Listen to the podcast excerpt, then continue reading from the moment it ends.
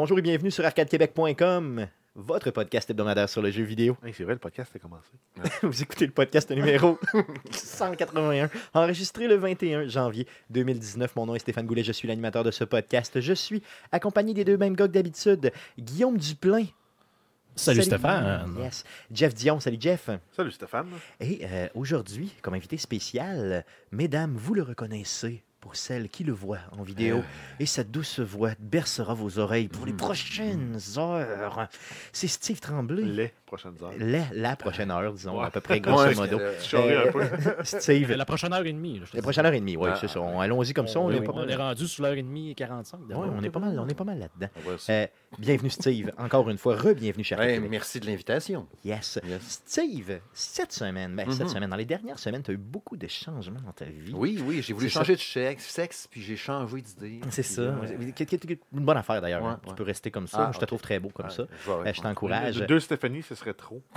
c'est ça. Ouais. J'ai, euh, j'aimerais que tu puisses un peu nous parler de ton nouveau projet. Oh. Euh, tu t'es lancé, tu as laissé des choses, tu as créé autre chose. Parle-nous de ça, vends-nous ça un petit peu. Ben, en fait, euh, j'ai, j'ai- depuis 10 ans, j'étais chez Game Focus depuis 2008, l'automne 2008. Puis il m'est venu l'envie soudaine. En fait, euh, je traînais ça depuis un petit bout de temps dans ma tête, de lancer mon propre projet. Fait que j'ai lancé mon propre blog de jeux vidéo, mon propre, euh, entre guillemets, site web qui s'appelle Le Salon de Gaming de Monsieur Smith. Oh yeah. Le salon de gaming de Monsieur Smith.blogspot.com. Cool, faire cool. Euh, Qu'est-ce que tu as comme, euh, comme contenu euh, déjà sur ta chaîne? Parce que je sais que ça fait déjà quelques semaines. Ouais, ça fait euh, 10 jours à peu près. Ok. Ouais, à peu près 10 jours. Je dis quelques semaines, dans le fond. Ouais, Mettons deux semaines que tu as commencé. Ça Yes. sent le neuf encore. Non, j'ai euh, j'ai deux critiques de disponibles. J'ai un podcast, parce que j'ai créé un podcast avec ça, euh, sur le jeu vidéo, qui s'appelle Le Salon de Gaming de M. Smith. On est concept ou on ne l'est pas. Yeah. Après ça, ben, le, le but en fait de, de ce blog-là, c'est que je veux pas euh, faire des nouvelles à tous les jours parce qu'évidemment, je le drive tout seul. Fait que je veux, je veux euh, partager ma passion à ma façon, dans le fond. Fait que le but de ça, dans le fond, c'est que ce qu'on retrouve sur le site, c'est bon, des critiques de jeux, euh, les sorties de jeux qui se passent à tous les dimanches, évidemment, les nouveautés. Puis à tous les vendredis, je publie euh, un résumé de la semaine Cool. d'actualité qui m'a marqué le plus, principalement, je te dirais, à 80% dans le jeu vidéo. Puis s'il y a eu quelque chose, mettons comme la semaine dernière, il y a eu la bande-annonce du Spider-Man Far From Home. Euh, je l'ai partagé là-dedans. Puis le nouveau trailer, le teaser de Ghostbusters 3, que je l'ai mis là-dedans. Mais le vendredi, dans le fond, c'est ça. Je vais partager tout ce que j'ai fait pendant la semaine, ce qui m'a marqué un peu plus. Puis avec des liens vers des bandes annonces, des affaires comme ça. À tous les vendredis, ça va être ça tout le temps. Puis il y a eu aussi, d'ailleurs, c'est vrai, un preview aussi, là, la, euh, la démo de Resident Evil qu'il y a eu la semaine passée. Fait que c'est ça. Pas toutes les semaines, ça va être comme ça. Comme là, cette semaine, il y a une critique qui s'en vient de Travis Strikes Again. Il y en a deux autres en préparation aussi. Avec un autre podcast dimanche prochain qui va être enregistré. là. Super. Ça roule. On, on invite les gens, bien sûr, à te suivre, euh, Merci. à aller dans le fond sur la page. Cherchez pas. euh, simplement, je vais vous mettre euh, toutes les informations dans la description du présent podcast pour que vous puissiez justement facilement retrouver le tout et te donner un petit peu d'amour. Merci Simplement. beaucoup. Donc, ajoutez ça justement à, votre, à vos euh, multiples sources d'informations concernant le gaming. Puis, j'ai- comme j'ai compris un peu l'univers geek en général, donc tout ce qui t'intéresse au niveau geek. Là, Bon, simplement. oui, mais je te dirais que c'est 98% jeux vidéo. là. Cool, cool, merveilleux, ça marche, cool, cool. Euh, Est-ce que tu as des projets que tu peux nous parler qui s'en viennent, euh, des choses spéciales que tu as en tête, euh, que l'auditeur, mettons, pourrait euh, peut-être s'attendre à voir là, dans les prochaines semaines, voire mois, ou tu mieux garder ça pour toi? Puis Ben, tu veux la dire surprise? principalement sur le blog comme tel? Ouais, c'est ça. Ben, non, des- non, je te dirais que principalement, c'est euh, ça va être, en tout cas pour l'instant, c'est entre guillemets la routine ou le beat à prendre de- de- des critiques, des topos à chaque semaine, ces trucs-là. Mais il n'y a pas de trucs vraiment précis, outre des passages ici et là, pour parler du blog, justement, évidemment. Puis, euh, ben, évidemment aussi, le blog comme tel est lié ou tire son origine de mon podcast de musique, Monsieur et Madame Smith Show. Yes. C'est pour ça qu'il y a eu le dérivé qui est devenu le salon de gaming de Monsieur Smith, parce que Monsieur Smith, étant le co-animateur du podcast de musique, Monsieur et Madame Smith Show, il a dit Hey, moi, je parle de, de jeux vidéo depuis 10 ans. Je pourrais bien euh, faire mon truc de mon bord à un moment donné. Fait que là, Monsieur Smith, il a pris son petit sac. Là, il a parti un blog indépendant. Puis le podcast qui suit. Fait que dans le fond, ça vient de Monsieur et Madame Smith Show, qui, eux autres, viennent du film du même nom. Cool, cool. Mais ça, ça vient d'une autre histoire aussi, qui vient d'un voyage de moi et ma blonde à Montréal, au casino. Mais là, il faut écouter le podcast pour le savoir. Cool. Euh, je veux savoir justement pour ton, euh, si on fait un petit croche là, par ton, euh, ton, ton podcast là, qui parle strictement de musique, Oui. t'es rendu à combien d'épisodes? Euh, 16 épisodes. 16 épisodes 16 déjà? épisodes. On a eu un beau spécial de Noël qui était bien drôle, qu'on a eu bien du fun à faire avec le Père Noël. Donc, t'es, vraiment multidisciplinaire. là. Parle de musique, parle de gaming, d'affaires geeks en général. Ouais, la musique, on met un trip au bout de moi et ma blonde faire ça. Le, podcast de musique se fait euh, généralement un vendredi ou un samedi, une fois par mois. On va s'installer au bar chez nous à maison. J'ai un petit bar au sol. On s'installe tous les deux, on prend un petit verre de vin, puis on jase musique. On sort quelques, trois, quatre thèmes principaux. Là. Puis bien souvent, euh, il y a quelques affaires qu'on n'a même pas eu le temps de parler parce qu'on a dérivé. On s'est mis à parler, mettons, de Metallica pendant une demi-heure. Puis... Mais non, c'est pas arrivé. Mais tu sais, on va dériver d'un fois pendant 10 minutes sur quelque chose, 5 minutes.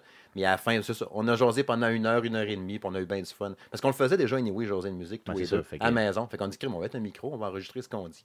Puis à date, les gens ils aiment ça. Cool, cool, Hmm. cool. C'est super. Donc, on, on va continuer à te suivre. Puis, comme je vous dis, cherchez pas. Je vous mets ça dans la description du présent podcast. Merci. Simplement. Oui, oui. Euh, les gars, votre semaine a bien été? Pas pire?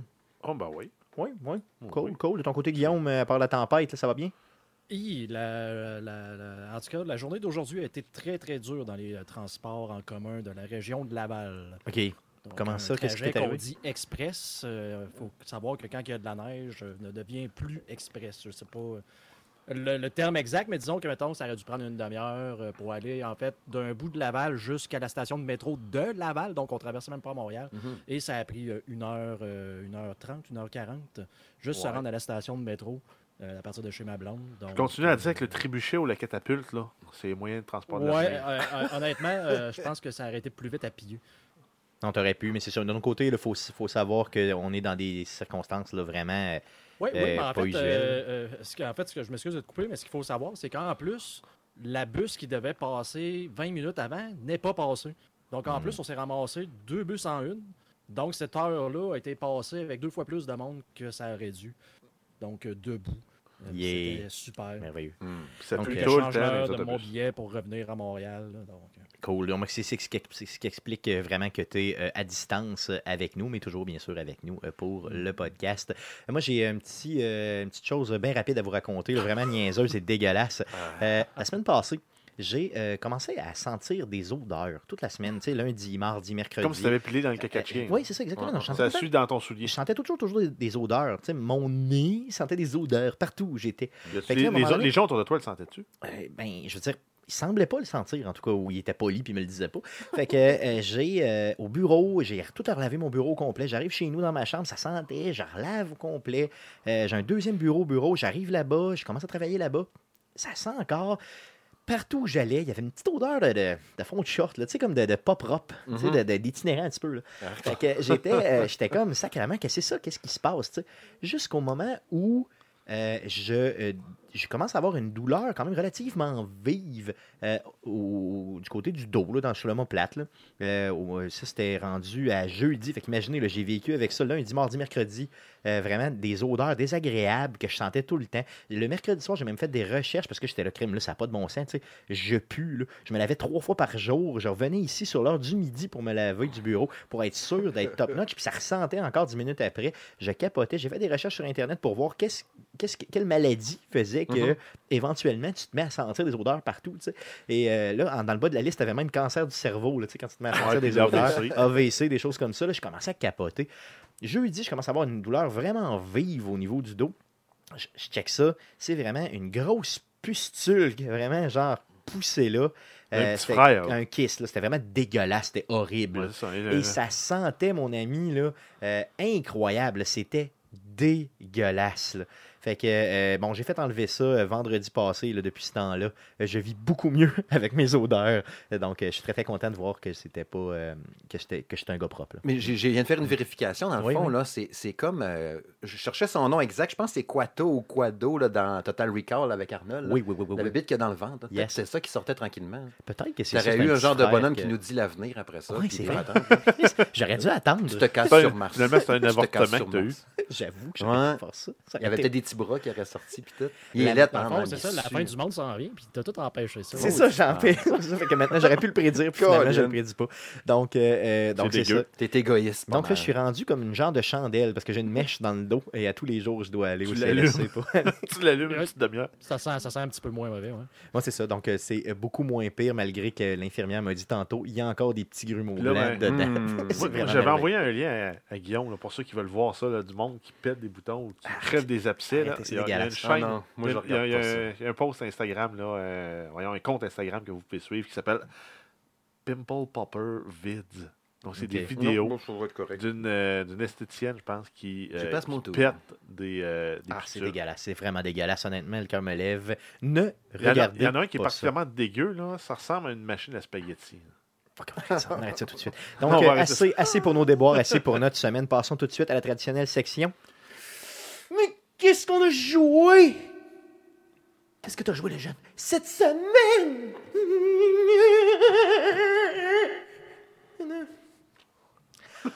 On commence par Steve. Qu'est-ce que tu as joué cette semaine?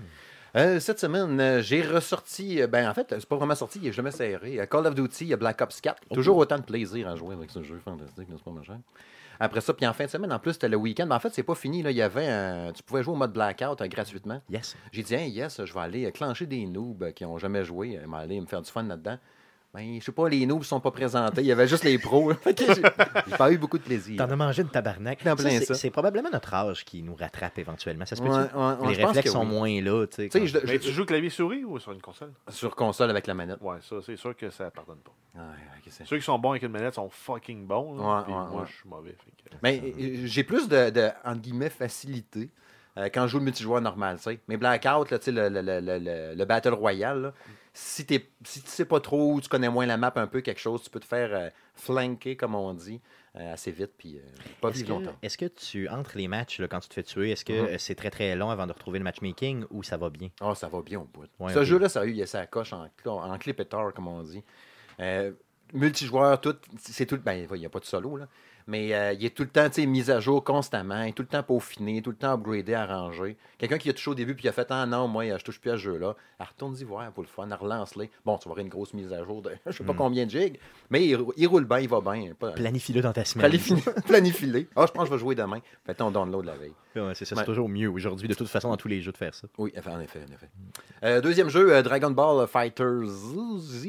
Tu l'aimes ce jeu-là? Ouais, Il est ouais, cool. Ouais, ben, en fait, j'ai- je l'ai- j'ai joué en retard. Il y a eu, il est sorti quoi, fin d'été, début d'automne euh, sur Switch. Yes. Puis euh, dans le temps des fêtes, il y avait des deals, tu sais, comme d'habitude. Fait que là, j'ai profité euh, d'un- deal. Il était, je pense, à 40 ou 50 pièces. Puis euh, je suis pas un turbo fan de Dragon Balls. En fait, je connais pas vraiment ça. Ma blonde, par exemple, elle est mordue, finie. Présentement, même pendant qu'on se parle présentement, ma Switch est à la maison. Fait que probablement que ma blonde est en train de jouer à. Dragon Ball Fighters. Yes. Elle, elle connaît les bonhommes, elle connaît les noms, les techniques. Puis, ouais, je me rappelle, lui, il faisait ça, puis elle a joué en masse dans le temps. tu sais. Fait que là, j'ai dit, je vais jouer, je commence à connaître les noms des bonhommes, mais sérieusement, c'est vrai. Ce que les gens disent, c'est vraiment un maudit bon jeu. Vraiment, vraiment trippant, super beau, puis il roule bien, il roule euh, clean, clean sur À quoi tu pourrais le comparer, mettons, des grosses. les- si on regarde là, les grosses franchises de combat, euh, à quel, mettons, ça se rapproche à peu près de quoi? Ben, ça Plus Mortal Kombat, plus euh, Street Fighter, je dirais. plus C'est pas du Mortal, c'est pas du, du- du Street Fighter non plus. On est plus dans le jeu. euh, euh, on cherche le Soul nom. de- Calibur, peut-être Non, euh, les. les, Aïe, aïe, aïe. C'est fait par Arc System Works. Ils ont une autre série, eux autres, le Blue, quelque chose, là, les jeux de combat. euh, Blaze Blue. Ok. Ouais, je l'ai eu. Ah, yes. Yes. Blaze Blue, ouais. La, la série Blaze Blue, ça ressemble un peu plus dans le genre de ça parce que, tu sais, très coloré, très animé, très. euh, tu sais, des personnages, bien évidemment, c'est la série de Dragon Ball, ils n'ont pas inventé des bonhommes, là. Mais tu sais, c'est tout euh, excentrique, tu sais, bien ben flashy, bien cool, puis tout. Dans le visuel, plein d'effets spéciaux tout le temps, puis tout ça. Euh, là, ce qu'on voit à l'écran, c'est quand tu vas choisir ta partie. C'est pas très spectaculaire, c'est très minimaliste. Mais euh, c'est ça, c'est surtout beaucoup du visuel, puis c'est du technique, le fun. Ce que, ce que j'aime bien, tu sais, c'est quand on dit souvent euh, facile à prendre en main, mais difficile à maîtriser, tu peux avoir du fun puis déclencher des combos de fou sans avoir vraiment joué une grosse partie. Être déjà fort quand même, ou avoir le sentiment de, sauf quand tu joues en ligne. Oui, oui. Mais tu dis, Hey, j'ai fait un combo de malade, as-tu vu la grosse attaque que j'ai faite? C'est donc bien capoté. Mais là, quand tu te mets à maîtriser un peu plus, puis à travailler un peu plus tes attaques, puis toi, tu te rends compte que tu peux faire tellement des combats de fou, Tu sais, là, deux, trois coups de poing d'en face, lance une boule de feu, garoche le gars dans une montagne, la montagne explose. Tu sais, c'est- c'est complètement C'est capoté. grandiose, là, Ouais, dans le fond, ouais, plus, plus grand que nature, là, finalement. Puis un mode d'histoire qui est vraiment super intéressant à suivre aussi. Trois histoires à suivre. Euh, Ok, c'est il y a vraiment cool. l'histoire là-dessus. Je savais même il y a pas. Parce que dans le fond, c'est c'est ce que j'aime dans les jeux de, de, de fighting. Quand il y Mhm. a un petit mode d'histoire où tu fais pas juste te battre dans le vide pour te battre dans le vide, là, Ouais, c'est mais que tu peux, as comme un genre de but que tu peux atteindre éventuellement. Ouais. Euh, c'est sûr que cette série-là, euh, honnêtement, moi, je la connais pas. Ben, moi non plus, là. pas plus que ça. Puis là. quand tu es un geek puis on dirait que tu connais pas ça, on dirait que tu as peur de le dire. hein. Ouais, C'est comme de dire que t'aimes, mettons que t'as pas aimé Deadpool. Tu sais. Tu tu te fais, tout- tu te fais comme tout le temps Ouais, c'est bon, insulter ces réseaux. Moi, j'ai pas aimé ça. Qu'est-ce que tu veux? Ouais, mais en Ou fait, Final. Fantasy. Ouais, mais en fait, t'es t'es dans, dans, dans la gang de gars qui aiment pas ça avoir du fun. Exactement, moi j'aime pas ça du plaisir, j'aime pas ça rire, c'est tout. j'aime juste pas ça. J'aime pas ça. Euh, Cool, donc un Oui. jeu euh, bien sûr à, à suivre. Tu vas y rejouer, euh, j'imagine, pas mal. T'as-tu fait les trois histoires? Non, non, non, je suis encore Non, à la ok. première. Je suis encore à ok. la première. Puis c'est assez long quand même. Je trouve ça cool. Mais tu sais, c'est- classique. C'est l'histoire de Ah, il est amnésique, il faut qu'il retrouve la mémoire.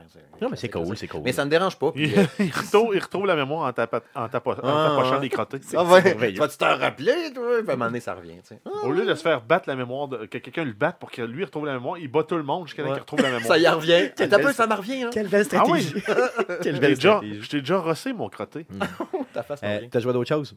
Oui, deux dernières choses. Euh, euh, la démo, comme je disais tantôt, de Resident Evil euh, 2, le remake, Yes. euh, comme Le plusieurs ont fait. one-shot démo. Yeah. Ouais, le one-shot démo que tu fais une demi-heure à ça, puis euh, arrange-toi après. Comment tu l'as aimé?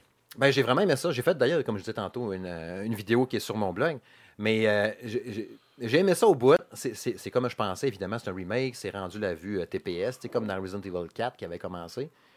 Mais c'est très. C'est euh, assurément le plus dégueulasse, euh, point de vue gore puis tout ça, des Resident que j'ai fait. En tout cas, dans, si ça s'enligne pour être dans la même lignée que ce qu'on voit dans la démo, ça va être élevé en tabarouette. C'est vraiment. Sauf qu'on exclut peut-être le dernier, le septième, que moi j'avais trouvé. Ouais, c'est vrai. ben, dégueu, c'est vrai, par exemple, le septième, je ne l'ai pas fait. Fait que lui, je peux pas parler. Peux pas- Parce que celui-là, là, je te dis, là, petit spoiler bien rapide, là, dans les Mhm. 10 premières minutes, euh, tu te fais couper le bras avec une, par une, Ouais, l'ai euh, une parler, personne avec hein. mécanique et tout ça en first person, c'est fucking épeurant. Imagine ça en VR. J'en ai rêvé, honnêtement. là. En Ah. VR, ça doit être débile. Ouais. Ça doit être dégueulasse. Ça doit même pas, même pas être jouable. sais, sans joke que pour le vrai, il faut que tu joues qu'une couche.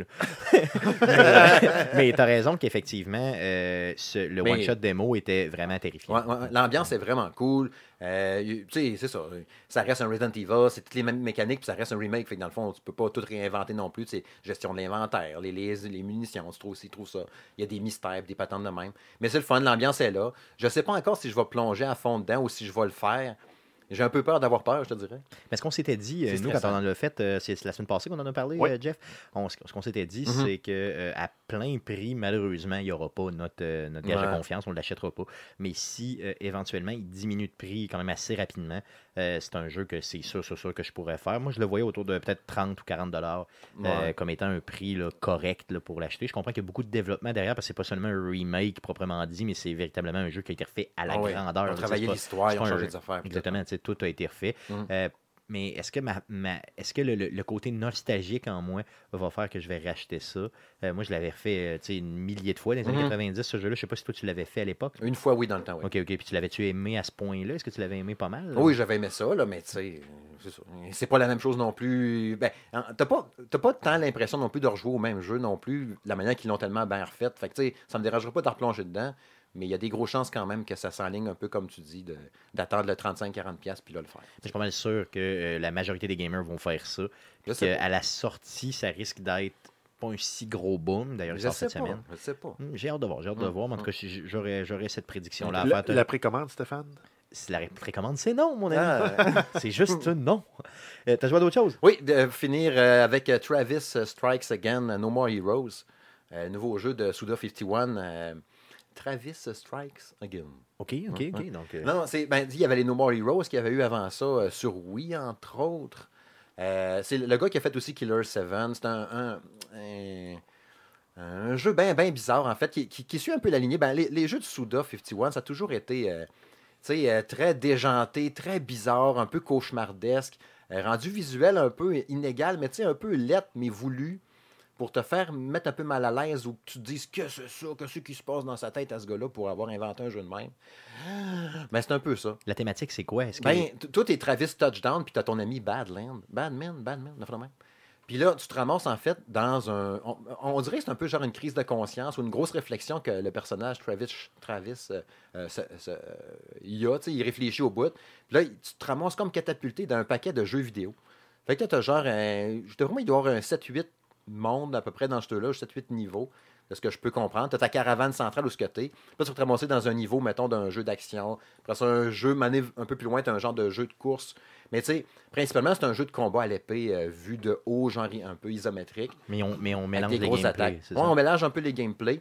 Euh, c'est ça. euh, c'est vraiment particulier. Ça a tellement pas fait l'unanimité. En plus, tu voyais un peu les, les, les, les codes, les, les, les, les, les- ça, les notes. C'est du genre de 2 sur 10 jusqu'à 9. Là, tu sais. Il a vraiment pas fait l'unanimité. Fait que, tu sais, à date, j'aime bien ça. là, J'ai bien du fun. Tu peux jouer à deux en même temps. En plus, c'est pas mal trippant. T'as tes attaques spéciales, puis tes magies, puis tout. Est-ce que tu joues sur Switch ou Ouais, euh, sur Switch. Il y a exclusivité Switch, principalement. Ok, parfait. Et puis il est sorti de quand à peu près? Parce Vendredi passé. Ok, ok, c'est vraiment Ouais, récent. ouais, ok, c'est tout chaud. Ok, cool, cool. Ouais. Puis il vaut combien à peu près? Parce que tu me le vends quand même pas. Ouais, de mémoire, il est à 50 en physique. Ok, ok. Ouais, ouais, ouais. Puis 50 ou 60, mais il me semble qu'il était à 50. Puis ce qui est cool, c'est quand tu l'achètes en physique, tu as le, le, le- le Season Pass qui vient avec. Oh, ok, Il va un pers- deux personnages de plus qui vont sortir avec du stock, me semble, euh, pendant l'hiver. Je pense en février, pendant avril. de même. Ok, ok, cool. Donc ça vaut la peine. Non, mais à date, je trouve ça vraiment. C'est c'est vraiment space, mais c'est trippant. La musique est cool aussi. Le style visuel aussi, j'aime bien ça. C'est vraiment, vraiment fucké. Puis ce que j'aime bien aussi, c'est que dedans, il y a euh, beaucoup d'amour pour le jeu vidéo, pour la scène indépendante. Quand tu vas aller, mettons, te changer, tu peux aller changer un t-shirt, acheter des t-shirts. Mais là, tu as des. Toi, quasiment 30, 40 t-shirts de d'autres jeux. Tu as genre le t-shirt de The Messenger, euh, euh, je sais pas moi, euh, Steam World Dig 2, Ok. euh, Hollow, Hollow Knight, ça fait de même. Fait que tout le monde met ce chandail-là cool en plus par-dessus.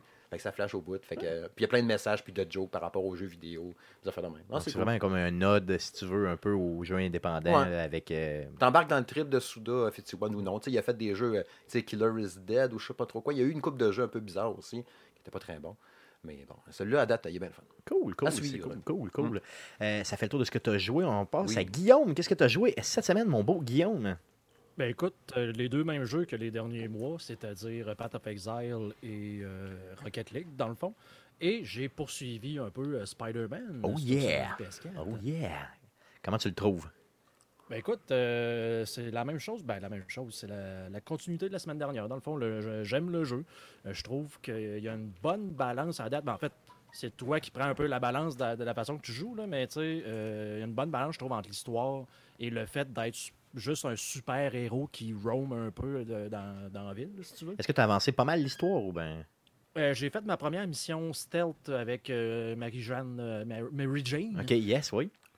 Donc, tu sais, ça, ça a été le fun là, parce que j'avais vraiment aucune idée comment faire euh, ce, ce genre de mission-là. Il l'explique pas vraiment au début. Puis, tu sais, t'es un peu libre aussi de faire ce que tu veux. Fait tu il y a des fois ce que j'aurais pu m'en servir, mais je savais juste pas que je pouvais faire euh, quelques trucs. Tu sais, comme, euh, mettons, pitcher sa toile sur un mur pour que le- l'ennemi. euh, Puis se coller là. distrait dans le fond. Non, non, mais juste, Ok. tu sais, soit distrait. Tu peux comme tirer ta toile, là, le gars fait comme, hey, c'est quoi cette affaire-là? Un peu comme. Comme si euh, t'avais tiré une roche. Creed, dans le fond, là. Ok. Tu sais, où est-ce que tu tires une roche ou quoi dans un coin, puis là, le gars, il va voir c'est quoi, puis tu peux le pogner après ça parce qu'il s'est déplacé. Est-ce que tu as trouvé que le contrôle stealth ressemblait beaucoup, beaucoup, beaucoup à Batman? Tu sais, la série des Batman à Arkham et tout ça. Ben, je trouve que c'est un bon mélange à date entre justement un Assassin's Creed puis un, un- un- un des Batman.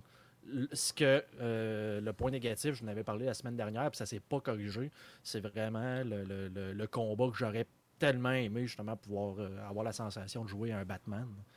Mais Ouais, les combats étaient peut-être plus satisfaisants dans Batman, dans Batman parce qu'il est plus, euh, disons, c'est un personnage qui est plus Il est plus robuste un peu. peu, ouais, ouais. c'est ça.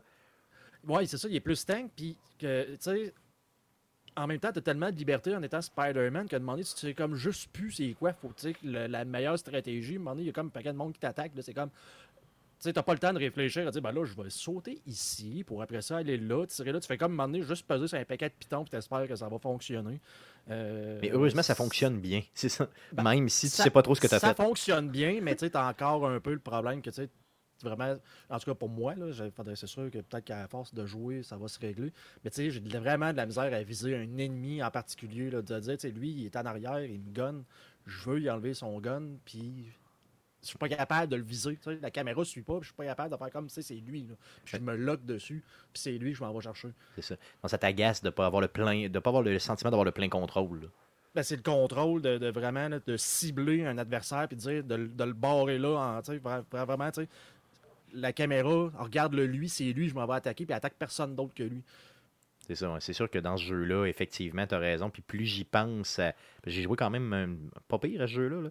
Euh, tu raison qu'effectivement, à un moment donné, tu te laisses bercer, puis c'est lui un peu qui décide euh, qui tu frappes, puis c'est tout. C'est vrai Ben, que c'est ça. ça au moins, ils ont, ils ont, ils ont- t'as le Spider Sense, ils ont ajouté ça. Donc, tu sais, tu sais quand tu vas te faire attaquer. Fait que, donné, tu fais juste attaquer quelqu'un, ta tête fait comme c'est illuminé. Tu fais comme, ben là, m'a me tasser. J'ai aucune idée qui c'est qui me tire dessus, mais m'a m'a juste me tasser, puis je vais, je vais juste comme péter lui qui est en avant de moi. Que le jeu a décidé que je pétais en, euh, euh, en ce moment. En priorité. C'est ça. Cool. Mais, mais le jeu reste super bon. Là, tu sais, je- euh, honnêtement, c'est comme un des premiers jeux où, ben, on s'entend peut-être pas pour aller chercher mettons, des sacs à dos et des affaires dans la main, mais c'est le premier jeu où ce que je, fais- je vois comme un crime, puis je fais comme. euh, euh, je pense que je vais y aller, tu sais, je suis quand même Spider-Man. Si je vais pas, je fais pas ma job. tu te sens interpellé par euh, ça. justement régler les crimes. là. C'est ça, donc tu sais, je, trouve ça quand même nice. là, de- petite parenthèse, est-ce que tu as aimé ça? Euh, tu sais, les, les, les gens qui se sauvent en voiture, je me souviens de ça, là, où euh, t'as c'est comme des criminels qui se sauvent en voiture puis qui tirent un peu partout dans la ville. T'en as-tu arrêté une coupe, toi? Moi, c'était ceux-là Ben, que j'aimais le plus arrêter. là. C'est la Ben, autres cinématique. fun, même si c'est pas toujours évident de dire, tu sais, tu sais vraiment pas tout le temps, tu sais, ben là, faut que tu ailles à gauche là, du char, à droite, pour pouvoir comme les sortir de la voiture. Mais ce que j'ai aimé, c'est la genre de poursuite avec, euh, je me souviens plus comment ça s'appelle, le gars qui saute, là, euh, avec des, des genres de roquettes, là, il fait comme se sauver, puis il sauve, puis il va Oui, le méchant, il- vraiment rapidement. Là. Oui, le méchant avec les roquettes, là, c'est quoi son nom Ouais, à c'est lui, ça. Chris? Je me souviens pas pantoute, pantoute. Mais je sais de qui tu parles, celui qui tire du feu, là. C'est ça, donc tu sais, ça m'a pris, ça m'a pris trois shots, là, juste être capable d'avoir la vitesse pour me rendre jusqu'à lui. là. Donc, euh, Et tu peux développer non, des non, skills là, qui vont t'aider justement à aller plus vite là, quand tu roam puis tout ça. là, tu vas voir, c'est vraiment plus facile. Tu vas le Ouais, finir? ça. Oui, oui, c'est sûr que je le finis, mais c'est un jeu que j'apprécie vraiment à petite dose. Donc, tu sais, je vais jouer, mettons, 2-3 heures maximum. Je vais faire une coupe de mission, ramasser 2-3 sacs à dos parce que je n'ai pas le choix si je veux améliorer mon équipement. Puis continuer un petit peu, genre, une ou deux missions de l'histoire, puis ça s'arrête là, puis je suis bien content. Cool. Fait que toi, t'as pas fait comme moi, le roamer sans arrêt. J'ai joué 15 heures, puis pour le vrai, j'ai dû faire à peu près 8 missions. Puis le reste du temps, je me suis juste promené dans la ville. Ben, je, je l'ai fait au début, mais je, fais tout le temps ça dans ce genre de jeu-là. J'ai vraiment été juste comme des activer toutes les tours un peu partout parce que ça me gosse de. C'est un, c'est un de mes tocs, ça, là. Il faut Moi aussi, que j'ai la map soit clean. là. J'ai ce stock-là, moi aussi. D'ailleurs, moi, à ma défense, par contre, je revenais de New York quand le jeu est sorti. Donc, Ah. c'est pour ça que là, j'ai été roamé pour voir, Hum, c'était-tu pareil comme qu'est-ce que j'ai vu la semaine passée? c'est sûr que ça, c'est un peu, un peu Mais- tannant quand, quand tu viens de voir la vraie ville. Mais le web slinging, quand tu commences à pogner la touche, puis je dis pas que je l'ai à 100%, mais c'est c'est vraiment le fun. là. Ah, c'est le fun. Cool, tu vas, tu vas le continuer puis tu vas nous en reparler. Simplement Yes. ton appréciation qui évolue. Ça fait le tour de ce que tu as joué? Yes. Yes, à ton côté, Jeff, qu'est-ce que tu as joué cette semaine? Ah, j'ai juste joué à Diablo 3. Tu fais? Juste ça. Ok, cool. Est-ce que la nouvelle saison euh, te satisfait? Ben, pour le moment, j'ai pas grand bénéfice de la nouvelle saison. Ok. là. Euh, Je commençais euh, un nouveau personnage niveau 1, j'ai fait un manque. Là, je suis rendu niveau 63. Mais la saison commence pour vrai quand tu es niveau 70. là. Ok, ok, ok. C'est là que tu commences à grinder pour ton gear, puis tu essaies de faire le plus, euh, le plus gros Greater Rift possible. As-tu vu des différences entre la dernière puis où tu Ben non. justement dans Ben non, temps mais ils ont un update, puis de toute façon, euh, c'est Le c'est jeu est pas, un euh, peu mort, anyway, c'est pas un update majeur. là. C'est il est pas, euh, c'est ça, c'est pas, c'est pas le jeu qui est en plein développement, mais le, le maintien qu'ils font fait que le jeu est quand même intéressant, il est le fun. Puis moi, j'ai vu que j'avais pas joué tant que ça sur PC, euh, euh, toute la partie endgame, là, je l'avais jamais faite. Moi, j'avais joué au début, début quand le jeu était sorti, puis je l'avais pas joué, puis sur PC, je sais pas, j'avais pas eu euh, tant de fun que ça. Mais là, sur console, je sais pas pourquoi, les contrôles là, avec la manette, là, c'est euh, Ouais, comme tu disais la semaine passée. pour ma part, c'est ce que ça devrait être tout le temps Diablo. Ça va super, super bien. C'est quoi un Euh, monk? C'est quoi un monk? C'est un, c'est c'est un c'est comme un moine, moine ça? Shaolin. Ok, c'est un moine Shaolin. Ok, c'est bon. Genre. Ok, ok. Qui torche des raies sans arrêt, genre qui Ah ouais, tout le mais monde. c'est ça, il y a tous des pouvoirs en lien avec son chi puis euh, ben, son spirit là-dedans, mais c'est sensiblement le chi. Le chi, ouais, C'est ça. ok. C'est c'est comme la Iron Fist, mais il y a plus que juste un point qui illumine. Ouais, C'est ça, puis tu exact. s'en sers une fois par épisode. C'est ça. Ouais, cool. Ça fait le tour de ce que tu as joué? Oui. Cool. De mon côté, j'ai remis. euh, ok, j'ai vu Darksiders, le dernier, le troisième, Yes. qui était à rabais. Mhm. Et là, je me suis retenu. Parce que oui, effectivement, ces temps-ci, je me suis dit pourquoi je ne finirais pas les jeux que j'ai commencé et où prêter à mes amis? Mhm. Fait que ce que j'ai fait, j'ai euh, j'ai remis Darksiders, le premier. J'avais tellement un bon souvenir de ce jeu-là. Ah, Et euh, le premier Darksiders, est véritablement, pour ma part, un chef-d'œuvre. C'est un de mes coups de cœur numéro un Ah, des, bon. euh, des, des peut-être 15 dernières années, Mm. 10 dernières années. C'est quand Euh, même le premier coup de cœur que tu parles. De, de cette année, 2019. ouais, c'est ça, je suis quand même content pareil. Ouais. Donc, un vieux coup de cœur, un jeu que j'ai adoré. Euh, le L'histoire et le fun, euh, la façon qu'il te l'amène, c'est trippant. Ok, Mhm. oui, les graphiques ont peut-être un peu mal vieilli. euh, tu sais, au niveau de. C'était à l'époque où tu avais des cutscenes qui étaient super bien faits. Et là, quand tu tombes dans le jeu, tu fais comme Oh, tabarnak, Ouais, c'est pas, pas, la même affaire Ouais. que la cutscene que je viens de voir, me semble. Fait que c'était cette époque-là. Et bien sûr, d'un côté, euh, je veux dire, toutes les. Tout le gameplay, le fun, la façon qu'il t'amène ça, euh, comment il développe le jeu, euh, tu te sens vraiment puissant quand Ouais. tu pètes des ennemis. Et euh, des fois, tu te sens vraiment en couille quand t'en pognes d'autres. Puis il faut vraiment que tu t'ajustes. Euh, le jeu est bien balancé, il est bien fait. Le Ouais, contrôle est débile. Euh, j'ai j'ai adoré ce jeu-là et je vais le finir. Je, je suis en train de le refaire au complet. Puis, tu sais, j'ai des, euh, des- j'ai quand même des jeux là, Mhm. intéressants. là. J'ai pas fini Red Dead. euh, euh, j'ai Fallout 76 que j'ai pratiquement pas joué. Tu sais, il y a plein, plein, plein, plein de jeux que je pourrais faire. Il y a Spider-Man que tu celui-là. Regrettes de m'avoir Que- passé. Oui, effectivement, je regrette amèrement. J'ai pas fini non plus euh, God of War. Tu sais, je Ah pourrais ouais. tout jouer à ça. Puis j'ai remis Darksiders. Puis je me suis dit juste, bon, bon, on va le réessayer juste pour le fun. Puis finalement, je suis en train de le finir. tu sais. Ben, imagine, malgré l'âge que le jeu a, tu es quand même capable. Tu sais, des fois, on se dit, ah, je vais rejouer à ce jeu-là, j'avais joué dans le temps, puis c'était le fun. Des fois, tu le relances, tu fais comment, moi, je me rappelle de ça, ah, ouais. Ah, finalement, tu joues une heure, puis tu y retouches plus. Mais malgré là, tu vu, tu as été capable, pareil, de- d'être encore hook, d'être encore accroché, puis de C'est sûr, c'est sûr que là, j'ai eu un peu plus de temps parce que je me suis fait opérer. là, J'ai eu Non, plus de, de- En tant que puant, là, je veux dire, c'est c'est plus Eh. facile de jouer aux jeux vidéo. Mais euh, j'ai Non, mais fait au moins trois séances de, je te dirais, un bon trois heures chaque. là. Crime, quand Fait que même. c'est vraiment euh, un excellent, excellent jeu. Mm. Puis oui, tu as raison, il a bien vieilli malgré le graphique. Ça a vraiment, vraiment bien vieilli. Donc euh, je le recommande. Puis vous pouvez le trouver probablement pour genre euh, 8 un peu partout dans le monde sur à peu près n'importe quelle console. Là, je le fais sur euh, Xbox One, rétrocompatible, Ouais. dans le fond en rétrocompatibilité, simplement. Donc ça fait tour de ce qu'on a joué cette semaine. Passons tout de suite aux nouvelles concernant le jeu vidéo.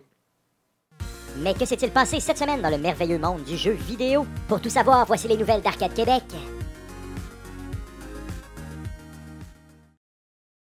Vas-y, Jeff, pour les news. Euh, ouais, on commence avec une nouvelle concernant la chaîne euh, Disney Ambassador Hotel, qui sont en fait, euh, cet hôtel-là est, situé au euh, Tokyo Disney Resort au Japon, et ils ont annoncé qu'il allait avoir des chambres thématiques Kingdom Hearts, donc le jeu, le RPG qui s'en vient dans l'univers de Disney, en tout cas avec les personnages de Disney. Euh, donc la clé des chambres va être en forme de, de l'épée du personnage Sora, donc la Keyblade du jeu. Et euh, une nuit va coûter 46 100 yens ou 425 US C'est quand, pour même, une chambre pouvant accueillir un maximum de 3 adultes. c'est quand même pas donné. C'est sûr. Donc, Ben, je ouais, mais tripes c'est un- vraiment sa franchise. C'est un forfait pour 5, pour cinq jours, une personne à dîner. Ouais, Pour entrer au parc. Non, vrai. Le prix d'une nuit dans la chambre. De toute façon, tout à Disney est comme vraiment beaucoup cher. là. Comme Ouais. vraiment, vraiment Mais très c'est comme drôle parce qu'ils disent, euh, là on a les photos, là, mais on, c'est pour 3 adultes, puis c'est deux lits doubles. Ouais, c'est peut-être qu'il compte Ouais, un gros, un gros adulte américain. puis de- de- Mais donc, euh, ça va être disponible dès le mois de mars, en fait. Ça, Ok. 2019 de cette année. Donc, si vous tripez Disney et que vous faites un tour à Tokyo, ben Et pourquoi Kingdom pas? Hearts, Ben surtout. C'est ça, yes. Parce qu'en fait, c'est pour le parc de Disney à Tokyo. Yes. Euh, sinon, si on continue avec Dragon Ball Z, par l'entremise de Twitter, on a euh, la compagnie euh, qui publie le jeu, donc euh, Bandai Namco, qui a annoncé qu'un nouveau jeu de la franchise Dragon Ball Z va être dévoilé sous peu. Donc, eux autres font un peu le, le zagace dévoilement Mhm. parce qu'ils nous ont dit ben, on annonce qu'on va annoncer Ouais, le non. 26 et 27 pendant les finales du tournoi de Dragon Ball Fighter Z. Donc, le 26 27 janvier 2019. Puis, sais-tu quoi? Ça fonctionne parce qu'on en parle. Exact. Ah Donc, ouais. ils font une pré-annonce, l'annonce d'une annonce. Ça s'en vient. Mm. Mm. Je t'annonce que je vais t'annoncer. Donc, grosso modo, ce qu'on sait, c'est que c'est un jeu qui va s'appeler, à date, Dragon Ball Project Z. Euh, Dragon Ball Game Project Z. Et euh, ça va être un RPG dans le monde de Dragon Ball. C'est tout ce qu'on sait pour l'instant. Peut-être même que c'est son nom de code Ouais, et que son ça, vrai ouais. nom euh, sera Ouais. dévoilé justement. Mhm. Donc, euh, fin du mois de ben, 26-27 janvier, ça s'en vient, c'est la semaine prochaine. Donc, on va en savoir un petit peu plus, simplement. Fait que dans le fond, ils, utilisent la technique euh, de nos blondes. Des fois, ouais, là, il va falloir qu'on se parle. Donc, fait- t'annonces déjà qu'il va falloir que tu te parles et te- tu deviens anxieux d'un coup sec. Et euh, ça fonctionne vraiment avec moi. Je deviens anxieux. Ah ouais. genre, je suis pas, je suis pas capable. Je peux plus travailler. Je peux plus rien faire dans ce temps-là quand ça, ça arrive. C'est comme, man, dis-les tout de suite. Parce que Ouais. sinon, euh, le grand C'est pas un peu passif-agressif, ça? Non, non, mais moi, j'ai comme cette espèce de, de boule. Là, Ben, de, c'est ça, de- c'était quoi de- dis-le. Dis-le, là, C'est ça. ça, s'il vous plaît. Moi, je me souviens pas pas tantôt, vécu ça plus tard. là, Ouais, c'est dans un passé rapproché. Ça m'est déjà arrivé. Ça Mhm. m'est déjà arrivé. Donc, news? Euh, si on continue, on a euh, Westworld Mobile, euh, donc le jeu de Westworld sur appareil mobile qui ressemblait étrangement à Fallout Shelter. Oh. Euh, on avait parlé là, euh, au courant de l'année 2018, euh, à la sortie en fait du jeu, là, dès qu'il est sorti de, de la phase de bêta, euh, qu'il y avait une poursuite qui avait été intentée, euh, déposée en fait par Bethesda contre le jeu parce qu'il disait que c'est tellement similaire. Il y a même les mêmes bugs qu'on avait dans la version 1 du jeu. Wow. Exactement. Donc, c'était, même dans le code, là, paraît-il que c'était vraiment une copie pratiquement euh, Exact. intégrale. Donc, il y a du développement dans cette histoire-là. Le développeur du jeu, donc Behavior Interactive et Warner Brothers, ont annoncé la fin de la publication du jeu. Donc, le jeu a été retiré des magasins mobiles. Donc, pour ceux qui ont encore le jeu de télécharger, vous pouvez encore jouer au jeu. Par contre, il n'y a plus de microtransactions possibles. Donc, euh, plus de shortcuts à acheter. Et euh, le jeu ne sera plus jouable à partir de, euh, du 16 avril 2019. Cool. Donc, c'est Et plate, c'est dû à une entente hors cours là, entre les deux compagnies. C'est plate, par contre, pour les gens qui ont, euh, disons, investi beaucoup de temps, mais surtout de l'argent dans ce jeu-là. Tu sais, imagine, tu as acheté des transactions, des microtransactions, peut-être pour. euh, des Ouais, fois, ça mais- va vite, là, pour euh, Ouais. peut-être un 100$, un 200$, je sais pas. Puis Mais que- c'est parce que je pourrais comprendre si c'est un jeu qui avait une, une valeur compétitive. Mais il n'y en a pas là-dedans. là. Mais tu sais, Genre, regarde, Cl- Clash of Clans, Battle- euh, Cla- Cla- Clash Royale et compagnie, je peux comprendre que tu mets de l'argent pour pouvoir aller jouer à un gros tournoi, puis éventuellement euh, péter la gueule de tout le monde, puis gagner. mais, Mais un jeu comme Westworld, tu vas juste débloquer plus d'énergie, qui va te permettre de faire plus d'actions, puis de jouer souvent, un peu souvent, c'est plus. du quality of life que tu vas chercher. Exemple, mettons dans Fallout Shelter, je vais chercher des Monsieur Indie. Tu sais, tu peux les trouver, mais tu sais, c'est pratiquement impossible là, dans les, dans les box. Euh, sinon, tu les achètes. C'est quelque chose comme une pièce par Monsieur Ouais. Indie. Un. Monsieur Indie va Ou, euh, si- sur un ou si tu es étage. sur Android, tu peux juste pirater une save game. Oui, tu peux faire ça. Euh, mais j'avais beaucoup, beaucoup d'argent sur euh, mon compte là, de survey. là, comment ça s'appelle des, des, euh, Ouais. Les rewards. Les rewards. Comment ça s'appelle Survey rewards, quelque chose comme ça. Ouais, moi j'en ai plus. euh, parlant de ça, j'en ai plus. Non, c'est- moi non plus, j'en ai pas eu dans les dernières, dans les Euh, dernières il semaines. Faut, il faut des fois le réouvrir, honnêtement. Ça fait comme juste comme réactiver le service. Des fois, on dirait qu'il il devient latent. là. Donc, c'est une application dans laquelle on vous pose des questions et là, on vous donne de l'argent de Google Play directement. même. Donc, euh, mettons, tu peux recevoir jusqu'à. Des fois, j'ai reçu un dollar, même un dollar 10 euh, par question. Des fois, c'est qu'à 10 cents qu'ils vont te donner. Là, sais pas. Ouais, moi j'ai plus euh, souvent reçu des dizaines. Là, Oui, mais c'est euh, ça, mais ça a été jusqu'à une pièce. Donc, mettons, entre 10 sous Oui, et un oui. dollar de, de- par question. Donc, ça va quand même relativement vite si tu en as 2-3 par semaine. Tu accumules ça, tu accumules ça. Puis à un moment donné, Mhm, quand Ça tu vois une prend, ça application. prend 5 secondes. C'est ça, c'est vraiment, vraiment pas long. Et tu même pas obligé de lire la question d'ailleurs. C'est ce que je fais. Ouais, mais il y a des fois, j'ai l'impression qu'ils vérifient voir si t'es euh, si T'es t'es alerte, legit, ouais. Ils vont, comme moi, souvent, ils vont me poser une question. tu sais, As-tu été visiter, mettons, le Tim Horton la semaine dernière? Mais là, ils vont donner cinq choix. Donc, genre, cinq magasins américains, puis le Tim Horton. C'est comme, ouais, tu sais, il n'y a aucune chance Ah, que j'aie ouais, été dans ouais. aucun autre des magasins. là. Fait- Ouais, c'est sûr que là, ils vérifient. Normalement. Google est au courant d'où ce que je suis allé parce qu'il me demande tout le temps, puis comment a été ta visite au Tim Horton? Ouais, c'est ça, comment était ta visite n'importe où. Dans le fond, des fois, même, je fais juste arrêter un stop devant un commerce un Ouais. peu trop longtemps. Puis ils me demandent Hey, t'as visité ce commerce-là, mon ami Non, moi, je ne l'ai pas visité. Mais, Mais, mais on fait une parenthèse, mais ça vaut la peine. Je pense que je suis rendu à quelque chose comme 26 pièces. Ben, c'est ça, j'avais une- j'avais Puis une je mets ça quand dans même. Pokémon Go. là. Fait. Ça, moi, j'avais une quinzaine de dollars, donc j'ai acheté les Monsieur sais, pour à peu près 15 pièces parce que j'ai à peu près 15 étages dans mon vault. Donc, euh, et les Monsieur Indie, ce qui servent, ben, c'est soit tu les envoies roamer puis ils vont trouver de l'argent simplement dans le jeu, ou bien ils vont euh, ramasser les ressources. Donc, tu n'as pas besoin de toi-même de ramasser les ressources par étage de ton vault. Pour ceux qui ont joué à euh, Fallout- Shelter, vous allez vous, vous reconnaissez facilement. Donc, un excellent jeu. Donc, c'est plate quand tu as investi un peu d'argent dans un jeu, que ce soit de l'argent legit ou de ton propre portefeuille ou de l'argent que tu as récupéré d'une autre façon Mhm. et que le jeu ferme comme ça. Moi, je ferais une méchante plainte au niveau de Warner Bros, sachant qu'ils ont pas mal d'argent, ces hosties-là. D'autres news? Euh, oui, on a su, euh, en fait, euh, la semaine dernière, qu'Electronic Arts aurait cancellé un jeu euh, qui était en développement chez Electronic Arts Vancouver, donc leur propre studio, qui Mhm. était un jeu euh, open world dans l'univers de Star Wars. Et, euh, ben, ça fait pas plaisir à personne. Ben, c'est sûr. Euh, Ça fait pas plaisir aux fans. Ça fait probablement pas plaisir non plus à Disney, propriétaire ça des droits. manque, ça manque beaucoup hein, d'avoir un jeu dans l'univers aussi riche que l'univers de euh, Star Wars, d'avoir un jeu ouvert comme ça, Ouais. moderne. Riche. On Ben, repassera en termes de richesse d'univers. hein. Ben, des- c'est un univers dans lequel que Il les est, gens- il, il pas très euh, multidimensionnel. On s'entend qu'on prend l'univers de Game of Thrones à côté. euh, Star Wars, il est Ouais, en mais- 2D pas mal. Il est Ben flat, là, là. si tu me passes sur Star Wars, là, pour un gars, moi, moi, j'ai lu, ok, j'ai, euh, moi dropé ça, là. Vas-y. 70 romans, ok, de Star Wars, mais dans l'édition Fleuve Noir qui compte plus, là, parce que là, c'est plus canon, heure, là. Mais il y en avait de la viande là-dedans, pareil. Ouais, mais si à on prend creuser, ouais, mais l'univers qu'on connaît pour la grande majorité du monde, c'est les films. Ouais, mais si, Si on mettons. prend tu- juste les, les, les huit films qui sont sortis, plus les deux, euh, Non, non, c'est sûr. les deux featurettes, là, on s'entend que c'est très deux, deux dimensions comme univers. Mais prends les jeux qu'il y avait dans le temps sur PC. là. Tu sais, J'oublie les Jedi. euh, Jedi Knight, Jedi ouais, Old- avec Kyle Katarn, tout ouais. ça. C'était super intéressant, puis c'était bon. Là. Ben oui, oui. Il y a moyen de creuser oui. et puis de faire de Oui, il y a moyen, mais on s'entend que c'est pas l'univers le plus riche qui existe. Non, mais c'est pas dans les, plus riches. On s'entend, les gars, excusez, mais tu sais, on s'entend que s'ils voulaient puis faire un genre de World of Warcraft dans l'univers de Star Ben, il y en avait Wars, déjà un. c'est- de l'argent qui traîne à terre. là. Il y en a- mais il y en si a on fait un, puis ça a. Ouais. Ben, il, il était bon. Lequel? C'était lequel euh, tu, tu parles République, euh, lui qui a eu. là. Na- euh, Night of the, Night of the- Night of the Old Republic. pas Cotard, là, mais l'autre qui a Non? eu. Là, euh, pas Cotard, mais l'autre qui, a- qui, joue, qui se joue en ligne. Là, tu sais, là, que. Euh, Caroline de Cherche-moi ça, euh, C'est- C'était-tu juste The Old Republic? Moi, je pense que c'est The Old Republic, simplement. J'ai une casquette, puis j'ai le t-shirt encore. Ouais, sorti, sorti en 2011, ça fait du sens. Ouais, ça aurait du sens. ça. Puis, Ça n'a pas, euh, ça a pas fonctionné. Ah non, ça a floppé. Ça parce marchait. que- parce qu'il n'y avait pas tant de, de endgame que, que ça. C'était beaucoup de grinding. euh, j'ai joué pendant un ouais. bout, là, puis en fait, c'est tu te dis, ah, moi, j'aimerais ça jouer tel, tel type de personnage. J'aimerais ça jouer un, un- un- un personnage comme Darth Vader, mais tu n'as pas le path clair pour te rendre Ouais. pour jouer un personnage qui ressemblerait à Darth Vader.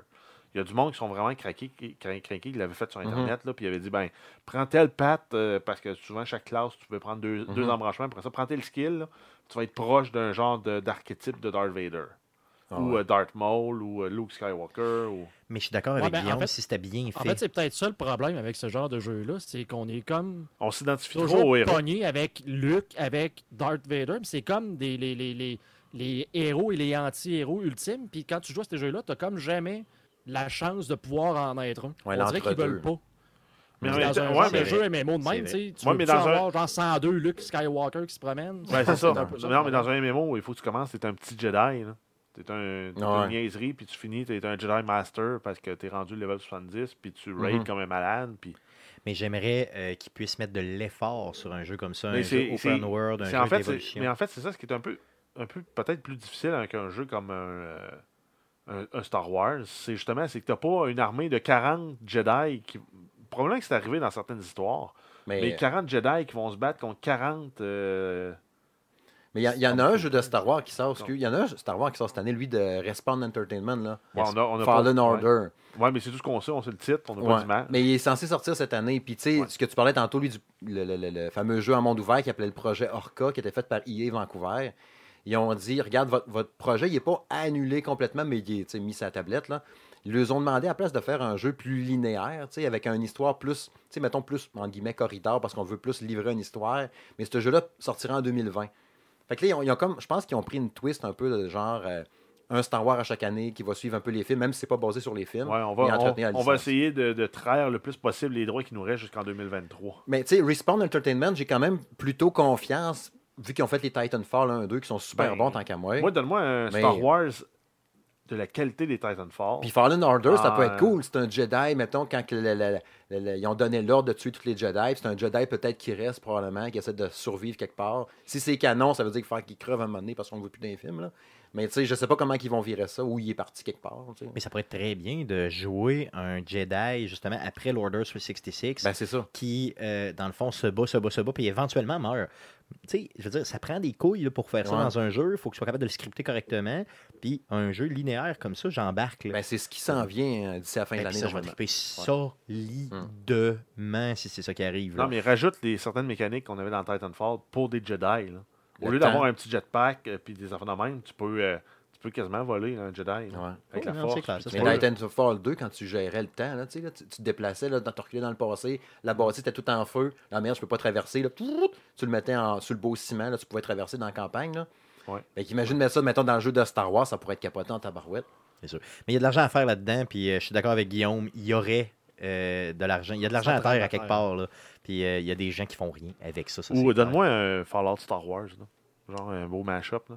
Je suis Ouais, pas sûr pas? que si tu donnes ce jeu, euh, un Star Wars à Bethesda, que les gens vont être contents. Mais c'est Non, aujourd'hui. Non, mais un peu la mécanique de. T'as as, l'option de choisir des perks de Jedi, de, de jouer, euh, de jouer good, de jouer evil. Puis euh, c'est une histoire euh, style ouverte, comme tu peux avoir dans Fallout, Ouais. avec des bien. choix, des J'adorerais ça. J'adorerais vraiment, Mais vraiment ça. c'est aujourd'hui qu'il y a un des writers de, qui a travaillé sur Star Wars, je pense que c'est Rogue One, qui est sorti puis qui est allé dire que ah, si tank de moi, j'enlèverais euh, EA, euh, j'enlèverais Star Wars à EA. Yes. Ben, c'est, pas, pas le premier à le dire. Ouais, ça sort aujourd'hui, justement, ça. Ce qui, aïe. ce qui pourrait être hot, c'est, c'est qu'un jeu qui est, qui est justement drivé, excusez l'anglicisme, Mhm. par les actions que tu fais. c'est que- donc, si t'es quelqu'un qui tue personne puis qui fait rien, t'as aucunement accès à des skills Ouais. du euh, côté sombre de la force. tu sais. Mhm. Donc, tu sais, ça, ça pourrait être hot, ça aussi. là, Ouais, comme dans les Infamous, puis t'as raison, on est rendu là. T'sais, on est rendu là dans le jeu vidéo où ce type de mécanique plus complexe-là, serait ca- on serait capable de le faire Mhm. facilement. Ben, pas facilement, mais en tout cas avec un peu Ben, ça d'effort. serait faisable de le faire C'est avec ça. de l'argent puis de de la passion. Puis EA, ben, c'est ça qui leur demande. C'est ça qui leur demande. c'est la passion, ça fait longtemps qu'ils n'ont Ils plus. ont juste de l'argent. Ils ont- Activision, c'est pas mal ça aussi. Ils sont en train de tuer Blizzard. Fait que euh, c'est qui qui qui pourrait reprendre à la limite une franchise Activision n'a plus Destiny, fait que là, ils ont juste Call of Duty en plus à rouler. Ouais, c'est ça. C'est Ben, ils, ont, ils ça, puis ils ont World of Warcraft. Ouais, le côté Blizzard. ouais. C'est Ouais, ça. ça. Mais oui, t'as raison. Un fantasme, le Bethesda qui prend. Ouais, ouais, Ben, en tout cas, ça, ben, ça à Obsidian. Ouais, c'est ça, j'allais dire, donne ça à Obsidian Ouais. au pire, puis le monde vont, euh, Pour vont l'histoire. être dur, c'est dur, ça que dur là, dans leur culotte. Je- Ben, ben, donne-le donne-le Microsoft, exclusif Microsoft. Va-tu vendre des Xbox? Tu dis, toi, ça serait débile. Mais je suis déjà, je suis déjà dur. là. Juste à y penser, j'aimerais bien ça. D'autres news? Euh, ouais, on continue avec une petite polémique entourant Assassin's Creed Odyssey, donc dans le dernier DLC qui s'appelle Shadow Heritage. Euh, les joueurs sont. Il y, a eu, il y a eu comme une levée de bouclier sur Internet parce Mm. que tu dois euh, aboutir à la fin de ce DLC-là, là, spoiler, avancé de 30 secondes pour ceux qui ne veulent pas se le faire voler. Tu dois entrer dans une relation hétérosexuelle avec un autre personnage à la fin de ce, de ce DLC-là pour engendrer une progéniture. Le monde ont chialé parce qu'ils disaient Ouais, mais c'est parce que là, tu vous forcez tout le long de, de la, de la- de la campagne d'Assassin's Creed Odyssey, le premier DLC, tu peux romancer qui tu veux. Donc, Homme, un homme, femme, une femme, peu euh, importe quel personnage tu joues. Puis rendu là, à la fin, tu dois romancer une personne du sexe opposé. Donc, c'est- donc, les gens se sont plaints justement Ouais, parce de que ce- c'est pas un maintien de la ligne, Ah. euh, de la ligne ouverte là, LGBT euh, d'un bout à l'autre. OK, bon. euh, C'est un jeu. c'est un Ah. jeu vidéo, effectivement. Puis, euh, il faut savoir aussi que la, euh, dans Assassin's Creed, on, on, on va exploiter la lignée des personnages. Donc, il faut que, théoriquement, pour que l'histoire Il y a se une tienne, descendance. qu'il y ait une Ouais, descendance, c'est ça. Et que le prochain personnage, donc le personnage que tu vas créer, qui est ton enfant légitime, là, Mhm. OK, euh, je veux dire, physiquement légitime, là, pas juste quelqu'un que tu as adopté, ben c'est lui qui va maintenir tes gènes et qui va faire que tu vas être capable, de- avec l'animus, de passer d'un personnage à l'autre. Exact. Donc, c'est c'est comme une genre d'obligation, entre guillemets, là, du jeu. Ben oui. Donc, en- quand on en comprend train ça... de me dire que euh, dans la Bible, ça pourrait pas être Adam et Adam? Non, ça pourrait pas être Adam et Adam. non, Ouais, mais pourtant, on a quand même eu Cain et Abel, les fils de, Oui, c'est vrai qu'il était... de euh, Adam et Ève. C'est deux gars. Ouais, Comment, ça, comment on ça, fait pour être là, nous autres? Ben, c'est peut-être Il y en a un qui a tué l'autre. Là. puis ils ont peut-être retouché à l'humeur à quelque part là-dedans. En tout cas, je ne sais pas trop. Il faudrait je je suis pas un spécialiste de la Bible. Euh, S'il vous plaît, euh, aidez-nous. Donc, ça, ça a un petit peu euh, dans Mais le fond parce que de- non, mais c'est parce que le monde il chiale, là, mais si tu veux être canon avec l'histoire, justement, là, c'est quoi, il a fallu que ça finisse avec un viol? Ben, c'est la seule autre issue, là, dans le fond. Parce que si tu Ouais. dois avoir euh, la possibilité de te reproduire, là, il n'y avait pas les méthodes avancées de fertilisation là.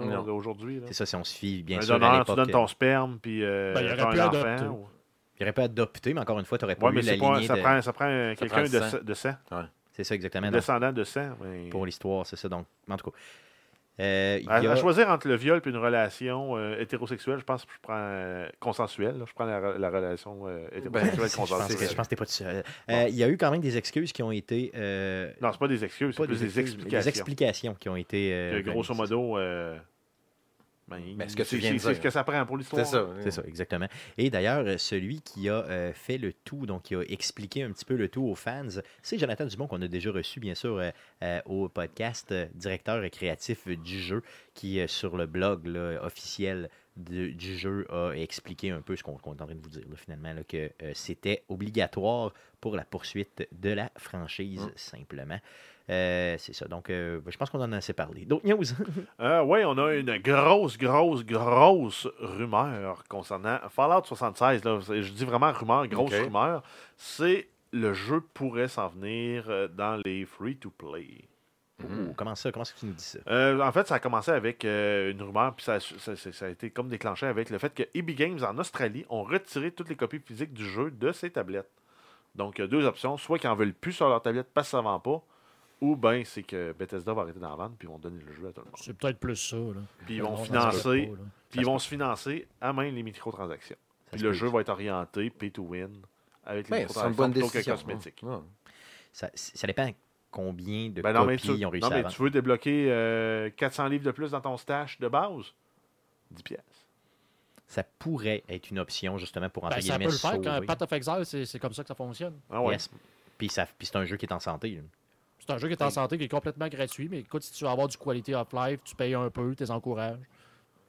C'est ça. Il y a, euh, d'ailleurs, je voyais aussi cette semaine, euh, notre ami, euh, justement, le, le roi du deal, euh, Mhm. nous a envoyé, euh, on le suit euh, bien sûr sur sa page Mhm. Facebook, et euh, il y avait un post dans lequel, à Montréal, il y avait un, je pense que c'était un Costco ou un Walmart. Ouais, un Costco à, à 20 pièces pour euh, Fallout C'est ça. 76. C'est ça, donc il était à Ils sont 20 en liquidation, ça. ils Ouais. n'auront plus non plus. Exactement. Donc, euh, puis on avait aussi, là, dans, le même, dans le même article, on avait vu aussi qu'Amazon avait juste 28 copies en inventaire du jeu. D'habitude, quand ils en ont beaucoup, ils ne le marquent pas. C'est Combien il y ils en en a ont? qui- ouais. Puis ils commencent à le marquer Ah. juste quand ils ont atteint un certain seuil où ils en ont plus beaucoup. Donc, euh, ça se pourrait qu'ils soient en train de liquider euh, Fallout 76. Au complet, c'est ça, toutes les copies physiques, puis qu'après coup, ils nous le donnent, ou ils nous le vendent vraiment, vraiment pas cher. Puis que euh, tous ceux qui ont acheté le jeu legit, ils vont vous donner des crédits in-game. ouais, Bon. Ça, ça à la valeur correct. du jeu.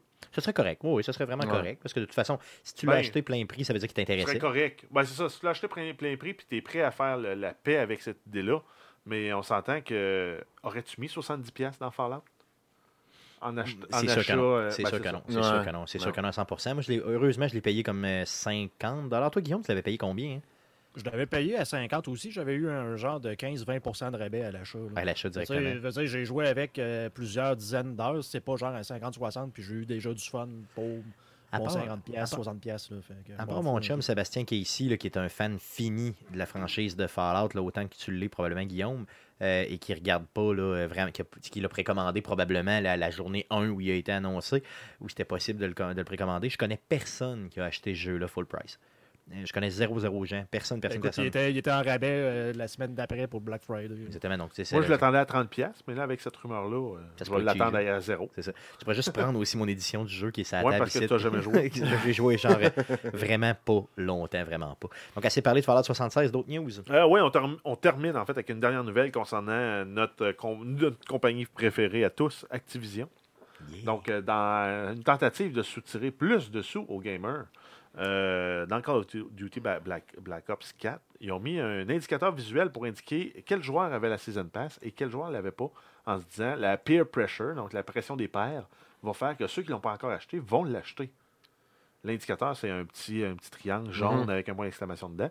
Pour être comme tout le monde. Ouais, comme un peu dans la cour d'école, quand les, les- autres les- fument, puis toi, tu te dis Hey man, t'es pas premiers, cool parce que les tu premiers screenshots, de ça que j'ai vu passer sur Reddit, ben, c'était, tu avais une liste de 20 joueurs, il y en avait deux qui l'avaient, la Season Pass. Donc, c'est un peu l'inverse, que ça fait, c'est euh, check les deux soccer qui ont payé euh, Ouais. 60 pièces de trop pour le jeu. C'est ça, parce que moi, je joue puis j'ai autant de fun que lui. La Donc, preuve, je c'était suis un dans la même un- session. Un incitatif là, Ben, pour... euh, Tu l'as dans Paladin aussi. Là. Euh, Paladin, ça fait ça aussi. Tu as comme ton cadre ou ton. Je pense que ton nom est écrit en doré ou il y a une dorure euh, or flashy là, tout autour de ton nom. Euh, je l'avais, parce que Paladin, j'ai mis quoi, 160 heures dessus euh, sur Switch.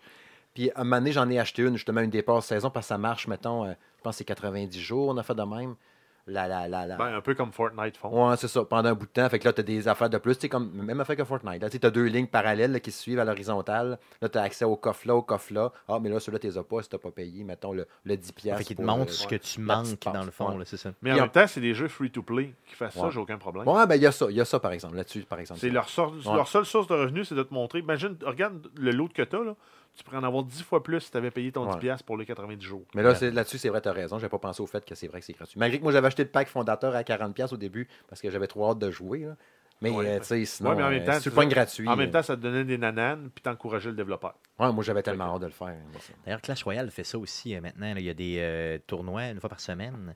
Et euh, quand tu joues euh, dans le tournoi et là, que tu gagnes, mettons, tant de matchs, Ouais. avant de te faire éliminer, tu as, trois, trois chances, je pense. Là, pour, euh, donc, euh, il te montre du contenu que tu as, dans le fond, que tu gagnes. Et il te montre euh, de, de ligne- avec une ligne parallèle, justement, de la même façon.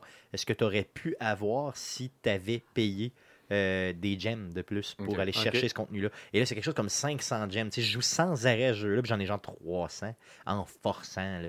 Fait que, tu sais, à un moment donné, je veux dire, euh, faut vraiment, vraiment. mais c'est- chiant, je trouve ça vraiment chiant parce que je vois tout ce que j'aurais pu théoriquement avoir. Et avoir eu 14 ans, je te garantis que j'achetais 500 gemmes. Ah ouais. J'ai- J'ai j'ai 36, puis sur le bord d'avoir 30. de- de- de- de- Ah non, mais c'est une mécanique qui 37, marche. euh, C'est euh, la nouvelle. Les pubs, ça marche moins bien. Les abonnements mensuels, ça marche moins Mm. bien. Mais ça, on te tease un, petit- Mhm. un- un- un petit laps de temps, un petit bonus, un petit extra, un petit boost. Ben, ça s'en va vers là, les microtransactions. Exactement, clairement. C'est puis pas juste du contenu à la pièce, parce que les lootbox, ça s'en vient de moins en moins euh, legit. On connaît la game. mais c'est- Les, Ouais, ça. les gouvernements commencent à attaquer ça. Fait que là, il faut qu'ils trouvent une façon de se diversifier. C'est voici la track régulière, la fast track. Si tu payes pour la fast track, ben voici tout ce que tu es garanti d'avoir, ou mieux. Exactement, puis ça peut être encore mieux. tu sais, C'est ça, dans, dans Clash Royale, c'est des Parce que coffres de imagine, là, si on, on te donne tout ce que tu as prévu, tout ce qui est là, là tu l'as, là, c'est sûr. Mhm. Puis le reste, ben, on te donne des coffres de plus qui vont te donner des nananes de plus. C'est ça, puis c'est vraiment avantageux. là. C'est genre Ah oui. 10 fois l'avantage de l'autre. si c'est ton jeu que tu joues à tous les jours vraiment intense, tu sais, il- nous, on 10 n'est peut-être piastres pas représentés. 90 jours, c'est pas si pire. Sais-tu Ouais, pourquoi je joue à tous les, à tous les jours? Parce Mhm. que je vais aux toilettes tous les jours. c'est tu fais caca tous les jours, donc tu joues avec Clash Royale tous les jours. Donc ça fait le tour Sur des ça. nouvelles concernant le jeu vidéo pour cette semaine. Stéphane fait caca tous les jours. Pas Il y a une bonne régularité. On passe au sujet de la semaine. Steve, Mais oui. Quel sujet tu voulais nous parler cette semaine? Ben, je voulais vous parler. En fait, la semaine dernière, j'avais publié un blog vidéo euh, sur euh, le salon de gaming de M. Smith, euh, étant sur euh, le top 10 des meilleures manettes de l'histoire du jeu vidéo, puis les pires. Oh yeah. Ouais, les 10 meilleures, puis les 10 pires, selon les manettes, évidemment, que j'ai jouées, que j'ai touchées au fil du temps. Fort heureusement, j'en ai quand même touché puis essayé plusieurs. J'ai vu que tu en avais quand même beaucoup chez vous déjà. Là, pris hors contexte, c'est un douteux ce que tu viens de dire. Ouais, j'en ai touché plusieurs. J'en ai touché J'en ai pris, plusieurs. j'en ai touché plusieurs. Oui, des joysticks. ouais, Des bâtons de joie. Oui, oui, oui. fait que oui. Puis euh, évidemment, je, je parlais euh, essentiellement là-dedans des manettes originales, les, les, les, les, euh, les versions, mettons, officielles de la console qui viennent avec, pas les, les Mad Cats, puis toutes les autres manettes cool qui existent, les Skull, euh, pas que Skull Candy, mais en tout cas, Scuff. Parce qu'il y a des compagnies qui sont spécialisées justement dans le fait de manettes, là. refaire des manettes de plus. Exact, exact. Puis euh, c'est ça. Fait que j'avais envie de, de- de partager avec vous un peu, savoir un peu c'était quoi vous autres, euh, vos, euh, vos top manettes, vos manettes préférées. Euh, évidemment, on a tout le temps un petit penchant un peu vers le fait que tu sais, tu dis euh, j'aime telle celle-là parce que c'est un peu ma console préférée. Mais en même temps, j'essayais d'être le plus objectif possible. Qu'il y en a qui me croient ou qui me croient pas parce que j'ai mis un tel en numéro un. Mais c'est ça. J'aimerais que tu puisses y aller avec les Oui. 10 man- les manettes que tu as Oui. le plus aimées en premier. Parce que, tu sais, aimer, je veux dire, c'est le fun, mais haïr, c'est mieux. Donc, on va finir avec les pires, justement. Euh, donc, vas-y avec euh, Oui. celles que tu as, justement, les 10 que tu as le plus aimées Oui. dans ta vie. Que j'ai dans la, numéro 10, numéro 10, Hmm. c'était la manette. En fait, on, voit ici à l'image, ben, ceux qui vont voir l'image, euh, quand, j'avais fait la vidéo, je m'étais trompé sur le nom. Je voulais dire la Panasonic euh, 3DO, mais j'avais marqué la Philips CDI. Mais en fait, c'est ça, c'était la, la- la bonne vieille 3DO. En tout cas, bonne vieille. La vieille 3DO. La manette était super laide, elle était mal pensée, mais j'avais bien aimé la prise en main de cette console-là. Je trouvais que la croix directionnelle marchait bien, les pitons étaient le fun, la- le bon poids, puis tout. Je trouvais Ça ressemble pas mal à une manette de, de Genesis, par exemple. hein. Exactement. Donc, Oui, mais moins boutons. grosse. Elle est plate en main comme une manette de Super Ok. NES. Ouais. OK. Puis ce qui est bien, c'est que c'est une manette qui date quand même, mais qui était ronde. Ouais. Il y avait l'idée de, de mettre ça un petit peu ergonomique. Ouais, c'est ça. Fait que c'était une bonne manette, puis elle marchait super bien. J'avais bien aimé euh, cette manette-là de, de, de la 3DO. Et malheureusement, bon, comme on le sait, la 3DO n'a pas fait une longue vie, ben, ben. Je connaissais même pas cette console-là avant de voir ton vidéo. Donc, euh, c'est ça. ça. Avant que tu m'en parles. Je te mettrai, je te, je te partagerai un lien. J'avais fait une vidéo d'ailleurs sur la 3D, ju- justement, un unboxing, puis on avait essayé, je pense, 20-25 jeux de 3DO. Ok. Il n'y avait pas grand-chose de bon. Non. Mais la manette était cool. Ouais, la manette cool. Cool. La neuvième. La neuvième, c'était la manette de la Wii U, la manette Pro euh, de la Nintendo Wii U, qui était une super bonne manette avec un- une autonomie de feu. Je pense que c'était un genre de 40-50 heures. Tu Avec chargeais une batterie au lithium, c'est ça? Ouais, ou- Yes. probablement. Oui. Je me suis pas demandé qu'est-ce qu'il y avait dedans. Non, non, mais je dire, c'était une batterie. C'était pas des batteries régulières. Non, non, t'as la dans le mur à charge. Ben, Yes. pas dans le mur, mais Cool. dans, dans Wii U. Yes. Mais ouais, c'était une maudite bonne manette, bon poids, bonne prise en main aussi, super parfaite, vraiment belle, vraiment cool. Euh, donc, numéro 9 qui était dans mon top. Sa euh, particularité, c'était que les euh, sticks, dans le fond, euh, autant de gauche que de droite, étaient alignés Ouais. dans le haut de la manette. Ouais, C'était spécial ouais, un petit peu au niveau de la prise en main. Je l'ai Ouais. jamais essayé, mais je me suis toujours dit que ça devait être louche un peu. Non, pas Ça prend des grands, grands pouces. Ouais, on peut dire ça. Oui, c'est vrai, c'est sûr, c'est sûr. Mais tu sais, c'est sûr que, mettons, tu as ta manette d'Xbox One ou de, de PS4 dans les mains, puis tu pognais la manette de Wii U après, tu faisais un peu le saut. Elle était comme légère aussi, puis faite un peu sur le long. Mais je sais pas, j'aimais bien la prise en main quand même. Elle était le fun, elle était efficace. Fait que tu jouais avec ça, ça allait pas mal mieux quand même qu'avec le. Même si j'aimais bien jouer avec le gamepad de la Wii U. euh, ça restait que c'était quand même plus efficace. Moi, je pensais que j'avais tout même. acheté au niveau de la Wii U, mais on dirait que non. Parce que Ah. j'avais jamais vu cette manette-là de ma Ah non, vie. je l'aimais bien, euh, ouais. c'est cool. Euh, la euh, huitième. Oui, numéro 8, la manette de la PlayStation 2. Hmm. Un grand classique, n'est-ce pas, euh, des consoles de jeux vidéo. Étonnamment, euh, j'ai. euh, ben, étonnamment. Euh, la manette de la PS2 euh, est dans le top des meilleures manettes, mais pas la PS3 ni la PS1. Mais je sais pas, la PS2, euh, peut-être aussi c'est la manette qu'il fallait au bon moment pour jouer à God of War, pour être efficace, pour être bon. Je sais pas qu'est-ce qu'elle avait de plus par rapport à la, P... ben, la PS3. Non, la PS3, je l'aime pas pantoute. Mais la PS2, la manette de la PS2, elle marchait vraiment bien, elle était vraiment se efficace. ressemble, de Ouais. PS1 à, euh, ben, peut-être pas la première édition, là, mais de, de a tout le temps PS1, quelque disons, avec ressemble. dual stick, là, avec Ouais. l'analogue, jusqu'à la PlayStation 3, je dirais. Ouais. C'est des manettes qui se ressemblent énormément. Ouais, ouais. Mais je sais pas pourquoi. Il y avait un- quelque chose dans cette manette-là qui faisait qu'elle faisait bien. puis Elle était super solide, super efficace, précise, bien montée. Mm, Je sais pas. Qu'est-ce qui s'est passé entre les deux qui a fait que la PS3 faisait que j'avais plus de confort avec. Puis que Mais j'espère que la Mais, PS3 est dans tes pires manettes tantôt oui, dans ton top pires. 3 parce que j'ai beaucoup à dire dessus. Ouais, Euh, ouais, beaucoup, beaucoup à. Oui, dire oui, dessus. dans mes pits, tu vas voir. Donc la PS2 euh, en huitième, la septième de tes meilleures manettes. Oui, la manette, euh, la manette de la manette de la NES, la bonne vieille manette de NES carrée, en fait rectangulaire Oh, plutôt. Euh, comme je disais, avec les coins pointus qui te font mal au-dedans des mains. Mais j'ai tellement joué avec cette manette-là qui n'est pas tuable. Puis quand on parle de, précision, c'est dur à battre en tabarnouche, ça, parce que, tu sais, quand on disait dans le temps, au pixel près, avance une petite coche, quelque chose, la croix, c'est eux autres qui l'ont inventé, Nintendo, la, la- la- la croix aussi puissante aussi efficace que ça. Puis ça marchait au toast. AB a jamais, a jamais lâché les deux pitons rouges, là. Ça n'a jamais brisé, même si tu jouais à track and field en martelant ça avec une batterie 2A pour courir plus vite. Oui, c'est ça. Moi, je prenais un bouchon de bière. Ouais. parce que- Ah, mais dans ce temps-là, je ne buvais pas de bière encore. Non, moi non plus, mais il y en avait beaucoup qui Ah, en buvaient autour de moi. Donc, euh, Ouais, cette manette-là, c'était pas tuable. T'avais beau la lancer dans le mur, elle marchait encore. C'est vrai que c'était indestructible. Par contre, j'ai jamais vraiment compris pourquoi Nintendo, avec toute l'expertise qu'il y avait, Mhm. je veux dire en termes de, de jeu, là, Ouais, euh, tu sais, il n'y avait pas comme mis des coins arrondis. Tu sais, Ouais. pas- ils se sont pas dit, genre, éventuellement, mais semble, je ferais de quoi d'ergonomique? Ouais. C'est une manette, ça se prend dans les mains. Non, les autres, ils te mettent ça carré, straight pipe, des à angles droits. fasses de la corne. C'est ça, exactement. C'est ça qu'ils voulaient. Mais moi, je me souviens d'avoir eu tellement mal à l'intérieur de la main. De la façon que je prenais la manette, là, Mhm. je l'écrasais, le coin où il y a les boutons, là, justement, Ouais. A et B, dans l'intérieur de ma main. là, et j'avais mal, là, mais tu sais, mal Ouais, à l'intérieur de la main. C'était hallucinant. Euh, T'as raison, une très, très bonne manette. L'année passée, il avait sorti une console, la classique. Classique HD, euh, je me souviens plus de la compagnie qui fait ça. Je pense que c'est Retro, Retron qui fait ça, je suis pas certain. Euh, Hyperkin, je pense que c'est Hyperkin, ouais. Ouais, Retron, c'est une marque de console.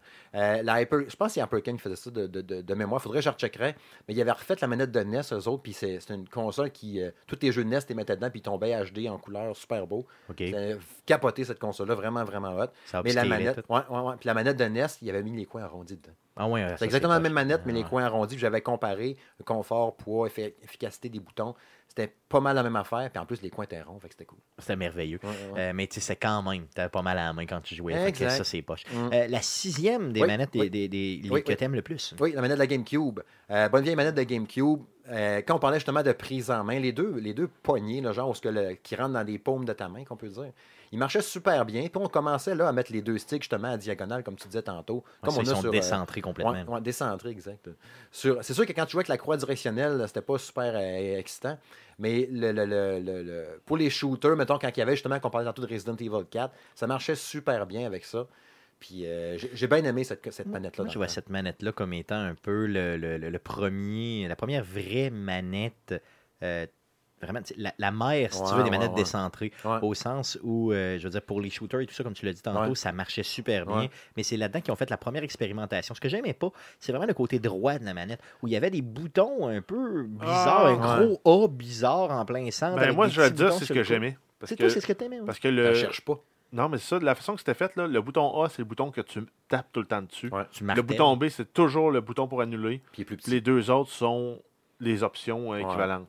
Et- et il était beaucoup plus petit. Mais la, Ouais. la main action, c'était toujours le A, puis c'était toujours bien balancé. Puis c'était le premier aussi qui avait des, des- Oui, il y avait un bumper, puis le reste, c'était des, des vrais triggers. Ouais. Puis il y en avait deux vrais Ouais, il y avait une course dans le, ça. dans- C'était pas juste un clic-clic, là. Tu sais, c'était Ouais. un- ouais, c'est ça. Ouais. OK, non, ça, c'est cool pour Ouais. les jeux de course et tout ça, ça pouvait Non, aider mais ça reste probablement une des meilleures manettes, à mon avis, moi, la GameCube. C'est ça. Mais en tout cas, ben, je sais qu'elle a des. des, des- bien tout le monde l'aime. Ouais. en plus. C'est ça, oui. Puis tu pouvais péter Ben, ça dans les murs. c'est puis- Nintendo. C'est ça, Ben, ouais. ouais. C'est comme le Tonka des manettes de jeu. là. Yes. Ouais. À part les carbones, des fois, dans tes manettes de Super Nintendo puis de NES, c'est tout ce que tu changeais pour les, les, les boutons. Ouais, ouais, ouais. Mais pour tout le reste, c'était pas tuable. Même, euh, même la, la N64, c'était pas tuable. Pile de ça avec ton char, ça C'était lettre, mais c'était pas tuable. C'est ça. Exact. Non, peut-être pas jusque-là, mais quand même. Ouais. La cinquième des manettes, les meilleures manettes. Oui, la manette de la Xbox 360. Euh, j'ai- j'ai toujours aimé beaucoup cette euh, manette-là. Ça a été longtemps ma manette préférée jusqu'à ce qu'il en sorte euh, la Jusqu'à génération d'après. Ouais, que c'est pas la Xbox, euh, la Xbox One. Là. Ouais. J'ai bien, bien aimé cette manette-là, sérieux. Ouais, tu te rends Là, compte par- finalement qu'elle est grosse. Est, Ben oui, hein, c'est ça. C'est ouais, ça. elle est un peu, un peu maladroite dans son design. Mais... Elle était très, très, très grosse comme manette. Un Ouais, peu, ben, ouais, c'est ça. C'est sûr que tu comprends avec la Xbox originale, pas tant. Mais les- les- les- les- comme je disais un peu dans la vidéo, la course aussi du stick gauche, il est bizarre. On dirait qu'il est comme fait un peu long. Puis dans le temps, je ne m'en rendais pas compte. Il n'y a pas ce sentiment-là. Mais quand même, quand je pense à tous mes les shooters que j'ai joués avec la Xbox 360, tous les jeux que j'ai joués là-dessus, c'était, j'étais tellement précis puis clutch avec cette manette-là. Puis je l'ai repris en main l'autre jour. Justement, je trouvais un peu qu'il y avait des que ça avait peut-être un petit peu vieilli, mais ça reste quand même encore une super bonne manette. Puis les boutons ABXY en couleur, puis tout. Les sticks, les, les, les, les gâchettes qui marchaient bien. Le LB, le RB en plus. Yes. Euh, le côté, par contre, un peu négatif de cette. euh, C'était vraiment le. le- le- en tout cas, moi, j'en ai pété Ouais. plusieurs. là, tu sais, Elle était pas tough. C'est côté toughness. Moi, j'avais encore ma manette originale. Ah oui, c'est Ouais, vrai? Ah ouais, ouais. Non, moi, j'en ai pété au moins, je te dirais, trois faciles. euh, des manettes comme ça. D'ailleurs, j'en ai une autre ici là, que je devrais te décalisser à coup de bâton pour le plaisir. Mais euh, il était, euh, je, je trouvais qu'elle était pas tough. Je sais pas pourquoi. Là. Moi, mais, je, mais je pète beaucoup de manettes, moi, honnêtement. Je, Ah dire, ouais? je fais des rage quit, là, c'est ça. Puis j'ai. euh, ça m'arrive, je suis sanguin, que veux-tu? Euh, la quatrième Oui. manette la plus. euh, la meilleure pour toi. Oui, la ma- ma- manette euh, numéro 4, c'était la manette de la PlayStation 4. Euh, autant que j'ai j'ai- j'ai, euh, j'ai pu détester la, P- la manette de la PS3, mais la manette de la PS4, ils ont réussi à réinventer ça. Pour plusieurs, même, c'est la manette préférée de bien des gens quand j'ai sondé un peu sur Twitter. Hey, mais c'est quand même fou parce que moi, euh, PlayStation 1, 2, 3 et 4, à part le fait qu'ils ont rajouté un, touchpad, là, moi j'ai l'impression qu'ils étaient identiques. Ah ouais, non, je trouve pas. le- la- la- la- moi, le feeling n'est pas pareil. Non, Non, mais c'est ça, j'ai pas. jamais- j'ai pas joué assez, moi, avec euh, les, les manettes de PlayStation. Juste mais- le creux dans les sticks là, qui fait que ton pouce reste là, c'est merveilleux. Le pavé tactile est super pratique. Puis le petit gadget du micro dans la manette, je trouve ça tellement le fun. Ça, j'ai trouvé que dans les premiers jeux de PlayStation, on l'utilisait toujours. Ben, genre- Ou à peu près toujours. Puis maintenant, je l'entends peu ou pas. Tu sais, dans le Ben, fond, il tu sais, y a pas- il y, a peu de jeux maintenant qui l'utilisent. Tu joues à Detroit Become Human, ça va faire des sons là-dedans.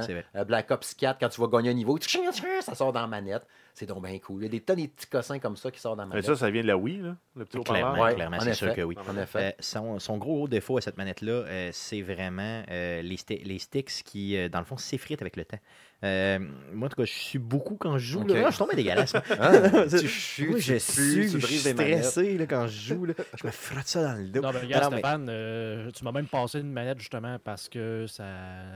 la mienne aussi a fait la même affaire. là. C'est ça, ça se détruit un peu, elle se désagrège. Ça se détruit, puis j'ai pogné un dead zone dans, ma- dans mes boutons. Ah ouais? euh, Mes deux gâchettes en arrière sont rendues lousses. euh.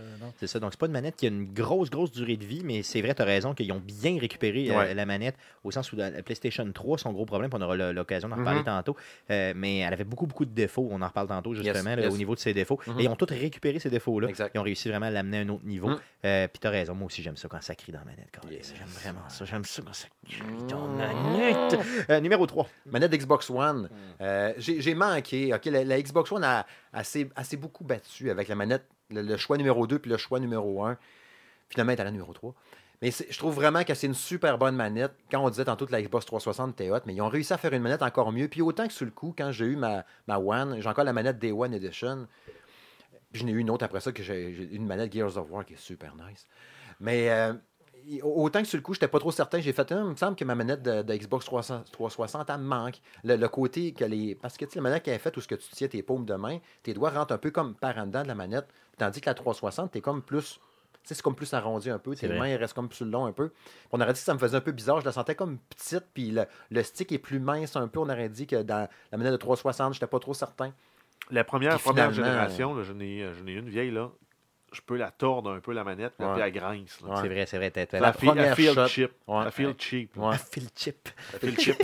C'est comme un chip, Ouais. mais en manette. Mais j'ai- j'ai j'ai ramassé après ça, il y a un ami qui avait une Xbox, tr- euh, une Xbox One, mais la, la Xbox One S Gears of War, avec la manette rouge qui venait avec, mais tu sais, d'ori- pas, pas une élite, là, une manette normale, là.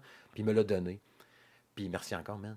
Puis cette manette-là, c'est la, comme une, tu sais, c'est ça, c'est une manette originale. là.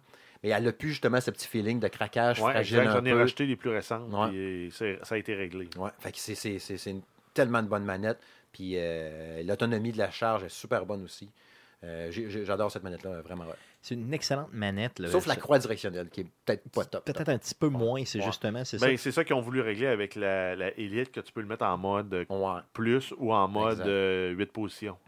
Encore une fois, une manette qui se brise facilement si elle tombe par terre. Ah, oh. Je dis ça de même, j'en ai une ici, justement, juste à côté de toi, Ah. qui euh, a vécu des Oh, moments enfin, difficiles. Numéro 2. Numéro 2. Oui, la manette de la Super Nintendo, la Super NES, euh, qui est en fait la, la numéro 2 des manettes, mais en même temps aussi euh, probablement ma console, une de mes consoles préférées ever, probablement. Aussi connu sous le nom de Famicom au Oui, Japon. Super Famicom.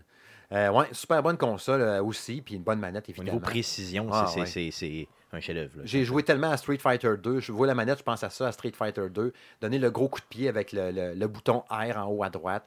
Euh, gros coup de poing avec le piton en haut à gauche. C'est- c'est c'est full associé à ça. Quand tu joues à contre 3, le premier tableau, là, puis que tu te mets debout sur l'espèce de structure de métal avec tes deux guns un dans chaque main, là, pendant que le feu passe au-dessus de ta tête, tu tiens L puis R en même temps, puis tu te sens full badass. Yes, tu dis. C'est trop cool.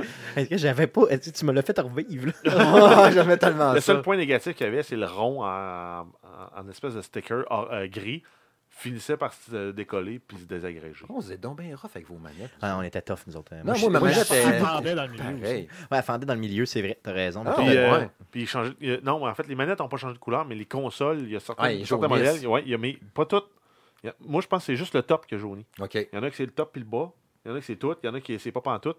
Mais moi, il y a un bout qui est- la moitié est jaune, l'autre moitié est couleur d'origine. Probablement que ça, euh, c'est la qualité du plastique Ouais. aussi Ouais. qui venait euh, en bout de piste. Et achetez pas de manettes euh, recyclées ou de retailers différents. là. Prenez celle officielle de Nintendo si Ben, vous avez. euh, ils, en, f- ils en font des modèles en USB puis ils vont bien. aussi. Ils vont bien? Mais c'est pas les vrais Nintendo. C'est pas ça que t'avais, Guillaume? Toi, t'en avais-tu? Mais il- t'as la, la cheap qui est à J'en 10 ai une, je pense qu'il traîne à quelque part. T'as la cheap cheap à 10 Elle, oubliez-la, mais celle autour de 18-20 là, Ça vaut la peine. elle fait la job en USB. Cool, cool, Ouais. cool. Cool. Et la première, t'as, Ouais. vraiment ta préférée de toutes les manettes de jeux vidéo du monde entier. Ah oui, oui. C'est la manette de la Switch Pro, euh, Oh. ben, la, de la Switch, en fait, la Pro Controller de la Switch. Je trouve tellement que c'est une bonne manette. Oui, elle est vendue cher. Je pense que c'est la plus chère de la gang, à 80 pièces. 90, oui. Ouais, elle est tombée en spécial dans le temps des fêtes. Autour de 50. Ouais. On voit encore, comme tu disais tantôt, si bien les, les deux euh, la- euh, désaxés ou les deux sticks là, qui sont pas vis-à-vis. Je cherche ton terme exact que tu disais tantôt. Là. C'est ça, c'est, dans le Des fond, accès- ils sont décentrés. ouais. Décentré, exactement. Yes. Puis c'est- c'est un peu un mélange un peu des autres manettes. C'est sûr que c'est très inspiré de la manette d'Xbox One, je trouve. Ouais, mais même la GameCube aussi, on ressent la GameCube. À part les, les- les- les quatre boutons à droite, Ouais. là, c'est une manette de GameCube. Les sticks marchent bien, euh, précis. Les deux gâchettes doubles de chaque bord aussi. Les gros boutons A, B, X, Y sont gros et sont bien ressortis. En plus, des trucs que tu peux faire, comme je disais, à part ça du fait qu'il y a un, un gyroscope dedans, tu peux faire des screenshots avec ta manette puis tout, c'est capoté. Mais comme manette comme telle, comme prise en main, comme poids, comme autonomie, c'est vraiment ça à coche en tabarouette. Mais c'est une manette d'homme, là. Comme à Guillaume, c'est ça que tu nous disais, elle pesante un peu. Elle, exemple, robuste, le là. feeling est le fun. Par contre, moi, le, le, le- pas, ben, je dis pas le problème, c'est parce que j'ai tellement été habitué de jouer à Rocket League avec une manette de PS4, j'ai quasiment quoi, 700-800 heures. Euh, je trouve que les boutons sont, d'un, sont un peu proches. Je me- J'accroche tout le temps le D-pad avec euh, le, le stick de gauche, mais ça reste une bonne manette. Là. Mais ça m'a pris un bout de temps à m'habituer. Ouais. Es-tu d'accord, Guillaume, que c'est une des meilleures manettes que tu as manipulées dans ta vie? Ou, Avec euh, la PS4, oui. Oui, ok, merveilleux, ça marche, cool. On sentait que PS4, euh, PS4, Xbox One puis la Switch Pro, c'est comme toutes les manettes des générations actuelles, puis ça, on est dans le top 3. Si on enlève celle de Super NES, là. Ouais, en- entièrement d'accord. Yes, La yes. seule chose qui est poche, c'est que les gâchettes en arrière, c'est des boutons, c'est pas des, euh, Ouais, des ok. bumpers, là. Ouais. Oh, ouais, C'est ça, que des- ok, ouais, c'est des boutons, c'est pas, ils ont pas, euh, c'est pas des analogues. Ils n'ont pas de course, comme tu disais tantôt, là, où on peut aller, mettons, de, de mettre à 10% 20 Exact. 30 de, de, de En même temps, c'est rare que tu fais ça. là. Ben, à part dans Mario Kart, là. Je peux pas- Genre des jeux de course ou des affaires de même. Tu sais, dans- même là, dans Mario Kart, tu C'est le gaz au fond, ouais. Ouais. Normalement, c'est le gaz au fond. Ouais. Euh, pour ce qui est des pires manettes, Ouais. j'aimerais que tu puisses nous, nous, nommer rapidement de 10 à 6, Yes. puis après quoi, on exploite vraiment là, les D'accord. 5 premiers. Parfait. Numéro 10, donc des moins pires, des pires manettes, disons qu'on pourrait dire de même. La manette de la Sega Dreamcast, euh, qui était particulière. L'ergonomie ne connaissait pas ça. Non, non, non. ouais, non, mais euh, on, on sent une, une forte influence de, la, de celle de la N64 dans le design. Oui. Ouais. Oui. Il y avait par contre. euh, il Une y avait... tentative de faire neuf euh, finalement. euh, qui- qui- qui- finalement, Mais moi, j'ai bien aimé. Il y avait un petit écran dessus. C'était cool. Ouais, Ouais, c'est mais c'était pas l'écran pour la carte mémoire. Oui, c'est avait une- sur ta carte mémoire. Ouais, la là. VMU, comme il disait, là, tu pouvais jouer, mettons, tu avais Sonic Adventure, tu avais des petits jeux dedans, tu avais différentes patentes que tu pouvais faire dedans, un peu comme un Tamagotchi parce que c'était bien en mode dans le temps. Tu pouvais l'enlever dedans puis jouer à d'autres choses. Et si vous êtes plus jeune, euh, attendez-vous pas un écran comme vous êtes habitué de comprendre. C'est quoi un écran? C'est vraiment comme du pixel art Exact. d'écran. Tu sais, rien qu'un stick là-dessus non plus. Là. J'ai rejoué il y a pas si longtemps à Quake 3 Arena euh, là-dessus. Impossible. C'est, c'est, c'est plus jouable. Impossible. Autant que j'étais une machine dans le temps, à cette heure, je suis, je, je suis plus capable. Faut que tu te déplaces avec les boutons, ça marche pas pendant tout. Une manette qui a Non. euh, vraiment mal Oui. vieilli. La neuvième. Oui, oui, ne- neuvième, la manette de la Xbox classique, la grosse maillotche Mm. Euh, de dans le temps. Fallait que tu sois un homme. Hein? Fallait que tu sois un super Ah, homme. même aujourd'hui, j'y touche, je t'en trouve encore trop grosse. Puis quand le monde, il y a eu gros engouement quand ils ont dit Microsoft, on la ressort, je pense, en- l'année passée, justement Yes. en 2018. Puis, ah ouais, je vais m'en commander une. Pourquoi, man? Pourquoi tu fais ça? Touche pas à ça. C'est trop gros. Je comprends pour la nostalgie. Elle était pas si laide que ça, mais c'est trop Mais si t'as pas des mains surdimensionnées, ça n'a pas d'allure. Puis les boutons en haut, le blanc puis le noir. ouais, ça n'a pas rapport. Non, Ben ouais, c'était les grenades puis euh, les, euh, Ah, tacticals dans Halo. Il y, avait des, il y avait des boutons trop qui servaient à rien. Dans le fond, c'est un peu ça. La huitième. La manette de la Sega Master qui a essayé d'imiter ou euh, la, manette de la NES, deux boutons avec une croix directionnelle, mais en fait c'est un carré directionnel, lequel tu pouvais d'ailleurs visser un stick dedans si tu voulais avoir. vrai? un- Ouais, Il y avait un pas. modèle que tu pouvais faire ça. Je suis peut-être en image là, Non, yes. mais euh, c'est, j'étais pas super efficace, c'était pas précis. Oui, Sega Master dans le temps, il y a quelques jeux euh, qui pouvaient être pas pires, hein, mais euh, disons que la manette n'aidait pas non plus à avoir beaucoup de plaisir. Et c'était, euh, comme tu l'as dit, là, dans le fond, c'était la, la- On aurait dit la pire. Dans le fond, c'est vraiment te copier Nintendo, mais tu l'as mal copié. Finalement, c'est carrément ça. Donc, carré, un Ben, peu pareil, mais vraiment pas le même Sans feeling. doute. Si je me trompe pas, là, Nintendo avait peut-être les droits sur la croix directionnelle où il y avait de quoi par rapport à ça, là, me semble. Fait que tu pouvais peut-être pas faire une manette avec une croix directionnelle en même temps, même modèle tout. OK, ouais, à la même mais époque. euh, c'était à prendre avec des pincettes, cool. mais il me semble qu'il y avait une affaire de. Cool. La septième. Oui, septième, la manette de la PlayStation 1. Hmm. La première manette de toute, la grosse patente. Euh, c'était correct pour dans le temps. Mais, euh, On se rappelle qu'il n'y avait pas de stick dessus. non. La première première, là, il n'y avait pas de stick dessus. Donc, c'était simplement, dans le fond, quatre boutons avec une croix euh, directionnelle euh, qui était pas tout à fait une croix directionnelle. Non. Et c'était pas mal tout. C'était des boutons directionnels, Yes. pourrait dire. Mais tu sais, c'était correct quand c'était inventé, c'était nouveau, c'était ça. C'est tout nouveau, c'est tout beau. Mais euh, elle retouche à ça, puis même essayer de rejouer avec. Je, je- pas, Elle pas, était euh, cheap, elle était cheap. On aurait dit une manette d'enfant. Honnêtement, moi, quand je la prenais en main, j'avais j'avais peur de la péter. Ah, j'ai jamais eu de fun avec. Même dans le temps, la manette, là, j'ai pas trippé avec cette manette-là. Non, c'était mauvais. C'était vraiment une très mauvaise manette. La sixième, La sixième, la manette de la Sega Genesis. Oh. Mais la bonne vieille, la, la, tellement la, pas d'accord. la trois boutons. Là, je suis pas d'accord. Quand ils ont fait la 6 boutons, c'était correct. Mais la 3 boutons, la 6 boutons était cool parce qu'elle était plus petite un peu. À Mortal Kombat, ça marchait super bien parce que tu avais gros coup de poing, coup de poing. hein, hein. Mm. Mais la, la 3 boutons, c'est trop gros. Puis en plus, elle- en plus d'être grosse, elle n'est pas pesante. Fait que c'est pas le fun à prendre en C'est main. vrai, t'as raison. Fait que je l'ai pas aimé. Puis les- je sais pas. pas en J'ai- tellement joué NHL 94-95 là-dessus. Euh, J'ai tellement de bons souvenirs. Je me rappelle de mon oncle qui, euh, dans le fond, euh, on, le- on le clenchait à NHL. Il avait peut-être 40 ans à l'époque. Euh, il était vraiment en sacrement. Et pour nous faire rire, il sortait dehors en bobette léopard et il défonçait la manette sur la galerie en, en béton. Fait que, euh, on voyait, tu sais, mettons, imagine là, mon oncle qui est tout petit, on voyait juste son dessus de tête. Et là, on voyait la manette qui passait, tu sais, parce qu'il la soignait. Là. Fait qu'on voyait la manette qui passait, la manette, on est oh, juste un fil. et là, on riait, on riait, puis il nous en rachetait d'autres. Tu sais, j'ai tellement de bons souvenirs avec cette manette-là que t'as raison que la Des manette, c'est de la de merde. Mais Chris, que j'ai ri avec cette manette-là. J'ai tellement eu de fun. J'ai de la misère à la détester. Je l'aime, même si. Ben, la Sega Genesis, c'était pas- le fun. C'était Ah oui, bonne ah oui, manette. la- la, la bonne console. console, je veux dire. J'ai trippé au bout avec ça. Mais t'as raison que je la regarde aujourd'hui, puis je me dis, ouais, effectivement, ça devait être tough de jouer à ça. Les boutons de droite, là, le ABC, Ah. étaient beaucoup trop huge. Euh, comment on faisait pour jouer avec ça, honnêtement? la- comme je te dis, la 6 boutons était cool. là. Tu jouais à Contra Hard Corps, là, ça te prenait la manette 6 boutons, elle était bien plus efficace avec ça. Yes. Comme j'ai Mortal Kombat, ça marchait bien aussi. C'est vrai, c'est Par vrai. contre, si tu regardes la manette, c'est vraiment marqué les boutons trigger. Donc, tu sais, tu le sais que les boutons sont là, c'est super pratique. Mais c'est ça, yes, Ah, parce ouais. qu'ils sont écrits. C'est c'est important. C'est important de le dire. tu sais, Oui. Dans le fond, merci Guillaume. Oui. Donc, on y va euh, avec les cinq Oui. euh, pires manettes de l'histoire, selon toi. Oui. La cinquième. Oui, la manette de Nintendo 64. Euh, je sais que pour plusieurs, peut-être plusieurs qui nous écoutent même, peut-être, euh, c'était le, de leur première console. En fait, qu'il y avait un tiers de manette qui servait à Sweet Fuck All. Ouais. le, le- le stick en plein milieu, je comprenais l'idée de dire, mettons, quand tu vas jouer à un jeu de tir, ça va être cool, tu as l'impression de tenir un gun. ça va être pas pire. Mais c'est sûr qu'évidemment, moi, moi, j'aurais préféré avoir le stick en haut tant qu'à ça, mettre la croix en bas, ou je sais pas trop. Tu savais jamais trop trop comment prendre ta manette. Mais en fait, le D-pad ne servait jamais. C'est pour ça que je dis, un tiers Ouais. de la manette qui ne servait jamais. Tu prenais le manche du milieu dans la main gauche, le manche de droite dans ta main droite. Ouais. C'est tout. Puis pour- mais pour le reste, ça marchait super bien. Là. Ouais. Mais tu avais tout le, le- le bumper gauche plus le D-pad qui servait à sweet fuck all. Ouais. Selon le jeu, tu apprenais d'une façon ou d'une autre. Ouais. Mais très souvent, c'était ça te prenait le joystick. Que- Et euh, la qualité justement du joystick était vraiment à chier, là, au sens où c'était plastique contre plastique. Ouais. Donc tu te mettais à virer ça, ça, ça, ça faisait de la ça, petite poussière, ça faisait du crunch Yes, crunch à la fin. yes, Ouais. tout, le monde, tout le monde a vécu ça, là, pas juste moi. Parce que moi, je suis tough avec les manettes, mais là. euh, Non, non, moi bon, aussi, ça faisait merveilleux. ça. Ça marche. Donc, c'est vraiment une manette de merde, Oui. effectivement, euh, clairement. Pas de- Non, mais en fait, c'est comme le précurseur. C'est la première manette qui avait un joystick. là. Euh, la première, autre, que, autre que les vieilles, vieilles manettes. là. Ouais, ouais, ouais, C'est la ouais. première que- dans- comme dans le nouveau mouvement. là. Ok, ok, ouais, c'est ça Ouais, qu'il y je avait. sais pas si la manette de la Saturn, euh, le Ah, genre ouais. de version Pro, peut-être, je dis ça de même. Ouais. C'est vrai, la, la- la- ben, même la Dreamcast aussi est arrivée dans ce temps-là. Mais c'était les premiers balbutiements, là, dis- disons disons ça comme ça. simplement. Donc, tu as raison qu'une une manette, euh, disons, tough. Ouais. La quatrième, Oui, euh, la PlayStation 3, la manette de la Oh, PS3. que j'en ai à dire là-dessus. que j'ai- jamais aimé cette console-là. Pourtant, la manette de la PS3, là, j'ai- comme, comme je disais dans ma vidéo, là, j'en ai joué des grands jeux sur PS3. Last of Us, qui est un de mes jeux préférés, que j'ai tripé au bout là-dessus. Euh, Aujourd'hui, je la reprends, là. Aujourd'hui, je la reprends, puis je me demande comment j'ai fait Ouais, pour ouais. jouer à Last of Us. Comment j'ai fait? Ouais. Je me demande comment j'ai Mon pouce glisse. Comme je disais dans la vidéo, la, la, la curve sur le dessus là, des boutons est, est- est comme est, est- est ressortie au lieu d'être rentrée comme dans PS4, justement. là. La, manette de la, P- la manette de la PS4, tu sais, c'est que ton pouce tient dessus. Lui, ton pouce glisse. Quand tu fais juste de prendre la manette dans tes mains, c'est pas pire, tes mains secs. Mais quand tes mains chaudes, un peu comme tu disais tantôt. Puis que, Hum, chaude tu te et fais, moite.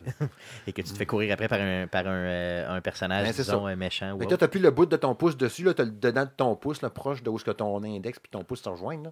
Tu glisses. Ça marche pas bien. Il y a plein de bouts que je suis mort à Killzone 2, hein, entre autres par rapport à ça. Puis, euh, Le Ah. stick était euh, mal fait, il était trop ressorti. ouais. Euh, tu euh, l'accrochais trop facilement. Il n'y avait pas de résistance ou à peu près pas Ouais. dedans. Donc, euh, tout ça, ça faisait que la manette était vraiment de merde. Les gâchettes étaient plates aussi. Oui, et d'ailleurs, moi, j'ai acheté des. À l'époque, tellement je la trouvais mauvaise, j'avais acheté des genres de rallonges de gâchettes pour vraiment, là, si tu veux, R2 puis L2 OK. là, qui étaient en bas.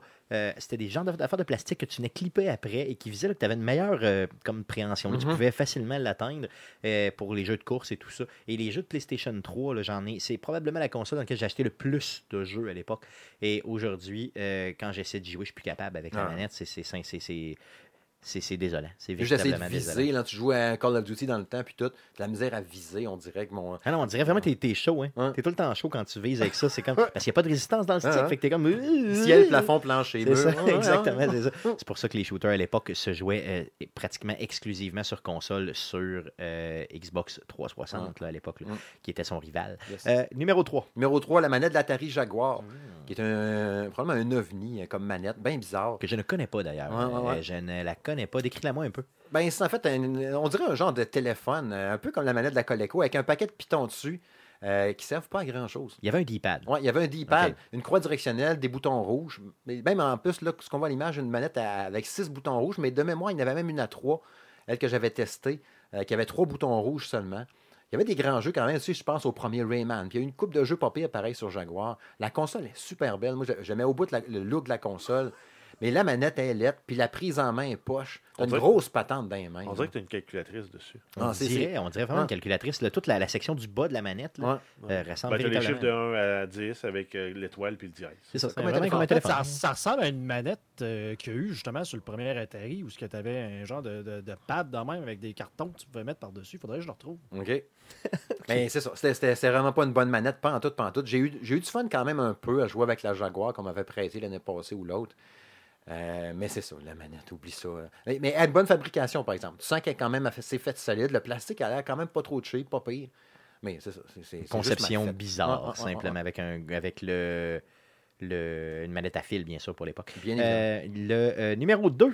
Numéro 2, la manette de la ColecoVision. Oh mon Dieu, quelle, quelle cochonnerie. Ouais, dans le temps, là, ça a été ma première console qui m'a été offerte. J'ai joué avec la Atari de mon père. J'ai des souvenirs d'aller au. Woolco aller acheter des cassettes d'Atari avec mon père. ton Ouais, je sais. Mais je m'assume très bien. Puis la- la- quand j'ai eu la Coleco en cadeau par une de mes tantes, je tripais au bout. Puis j'ai joué à Looping, pas à, Bomber, pas à Bomberman, mais à, à Donkey Kong. Un paquet de jeux Popeye que j'ai trippé au bout avec la manette de Coleco, puis un jeu d'aventure que j'ai oublié le nom tout le temps, comme j'ai dit dans la vidéo. Mais le fait que ça soit, encore une fois, un genre de téléphone avec un grand fil torsadé, les boutons qu'on pourrait dire, tu sais, ça s'appelait pas AB, mais mettons AB, sont de chaque côté de ta main. Fait qu'imagine prendre un téléphone, ben, mettons ton téléphone cellulaire, là, ton mobile qui est dans tes mains, euh, le piton pour le volume, puis le piton off, mettons un de chaque barre, mais ça serait les boutons AB pour euh, faire un attaque ou sauter, mettons. Il y avait une roulette aussi sur La le roulette, dessus, oui, évidemment, euh, Une roulette que tu peux vraiment virer Non, mais de gauche à mémoire, droite. non, je pense qu'elle tourne pas, c'est vraiment plus un stick. Ah oui, c'est un stick. De mémoire, c'est juste un stick simplement. Euh, il, y avait, il existait des manettes avec que tu pouvais rouler selon les jeux, les jeux de course ou les jeux de trackball ou de patente de même. Mais il y a eu, c'était la mode aussi. Dans, ben, ça a toujours été, hein, tu regardes ça, là, les manettes bizarres. Là, tu sais, il y en avait pour jouer un genre de, de tennis. Tu avais des manettes sp- spéciales que tu pouvais avoir sur l'Atari aussi. puis Yes. ça. Mais bon, j'ai détesté cette manette-là, puis c'est plus jouable aujourd'hui. Pas en tout, oublie ça. Puis dans le temps, déjà là, j'avais de la misère quand même. Et tu sais, imagine quand j'ai eu ça, mettons, dans le temps, j'avais quoi, mettons, 9-10 ans. Et c'était ton seul et C'était unique. full gros, puis oh mais j'étais capable quand même. J'ai fait des bonnes runs à looping avec ça. C'est vrai? Ah oui. Ouais, ouais, Même, ouais. même avec cette euh, manette-là. Donc, une manette qui euh, est l'inverse d'une manette de jeu conventionnelle d'aujourd'hui, Ouais, là, ouais, clairement. Le carré, LED et bizarre. Ouais, Et la première, celle que tu as le plus détestée de ta vie? La manette de la Atari, la bonne vieille, ben la bonne vieille, la vieille manette d'Atari 2600, la, la, la- avec le manette, joystick. là. ouais, 1977, je pense, on a fait de même. Vieille manette, le vieux stick. Pourtant, c'est drôle parce que ça a quand même lancé le jeu vidéo, tu sais, mettons, démocratisé pour dire que là, OK, ça pogne. Tu avais d'autres patentes avant, ouais, grand public, exact. Puis malgré tout, c'est une manette qui est pas jouable aujourd'hui, pas en tout, pas en tout. Puis même dans le temps, c'était dur d'être super bon, je trouve. C'est sûr que si tu avais juste un jeu, comme je disais, que tu te déplaces de gauche à droite, c'est pas pire. Ou traverser la rivière avec la grenouille, là, ou l'ours, je me rappelle Yes, plus. Là. ouais, Traverser le boulevard avec la grenouille. Mhm. Euh, ça marchait pas pire, c'est juste un petit coup par en avant, puis c'est tout. Mais aussitôt que tu tombais un peu dans le complexe d'avoir des arcs de cercle, puis de te déplacer, ça marche pas bien, puis ça brisait tout le temps. C'est vrai. Je me rappelle dans le temps, là, on avait 5-6 manettes de tout ça.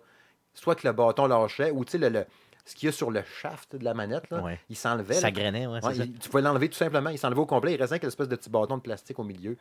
Ah, c'était c'était vraiment de la chenoute. Puis, tu sais, j'ai- encore mon Atari à la maison avec une manette. Puis tout. C'est- C'est tellement d'options avec cette manette-là. C'est que tu avais juste là- un stick, un joystick au centre, puis un gros bouton rouge, puis c'était tout.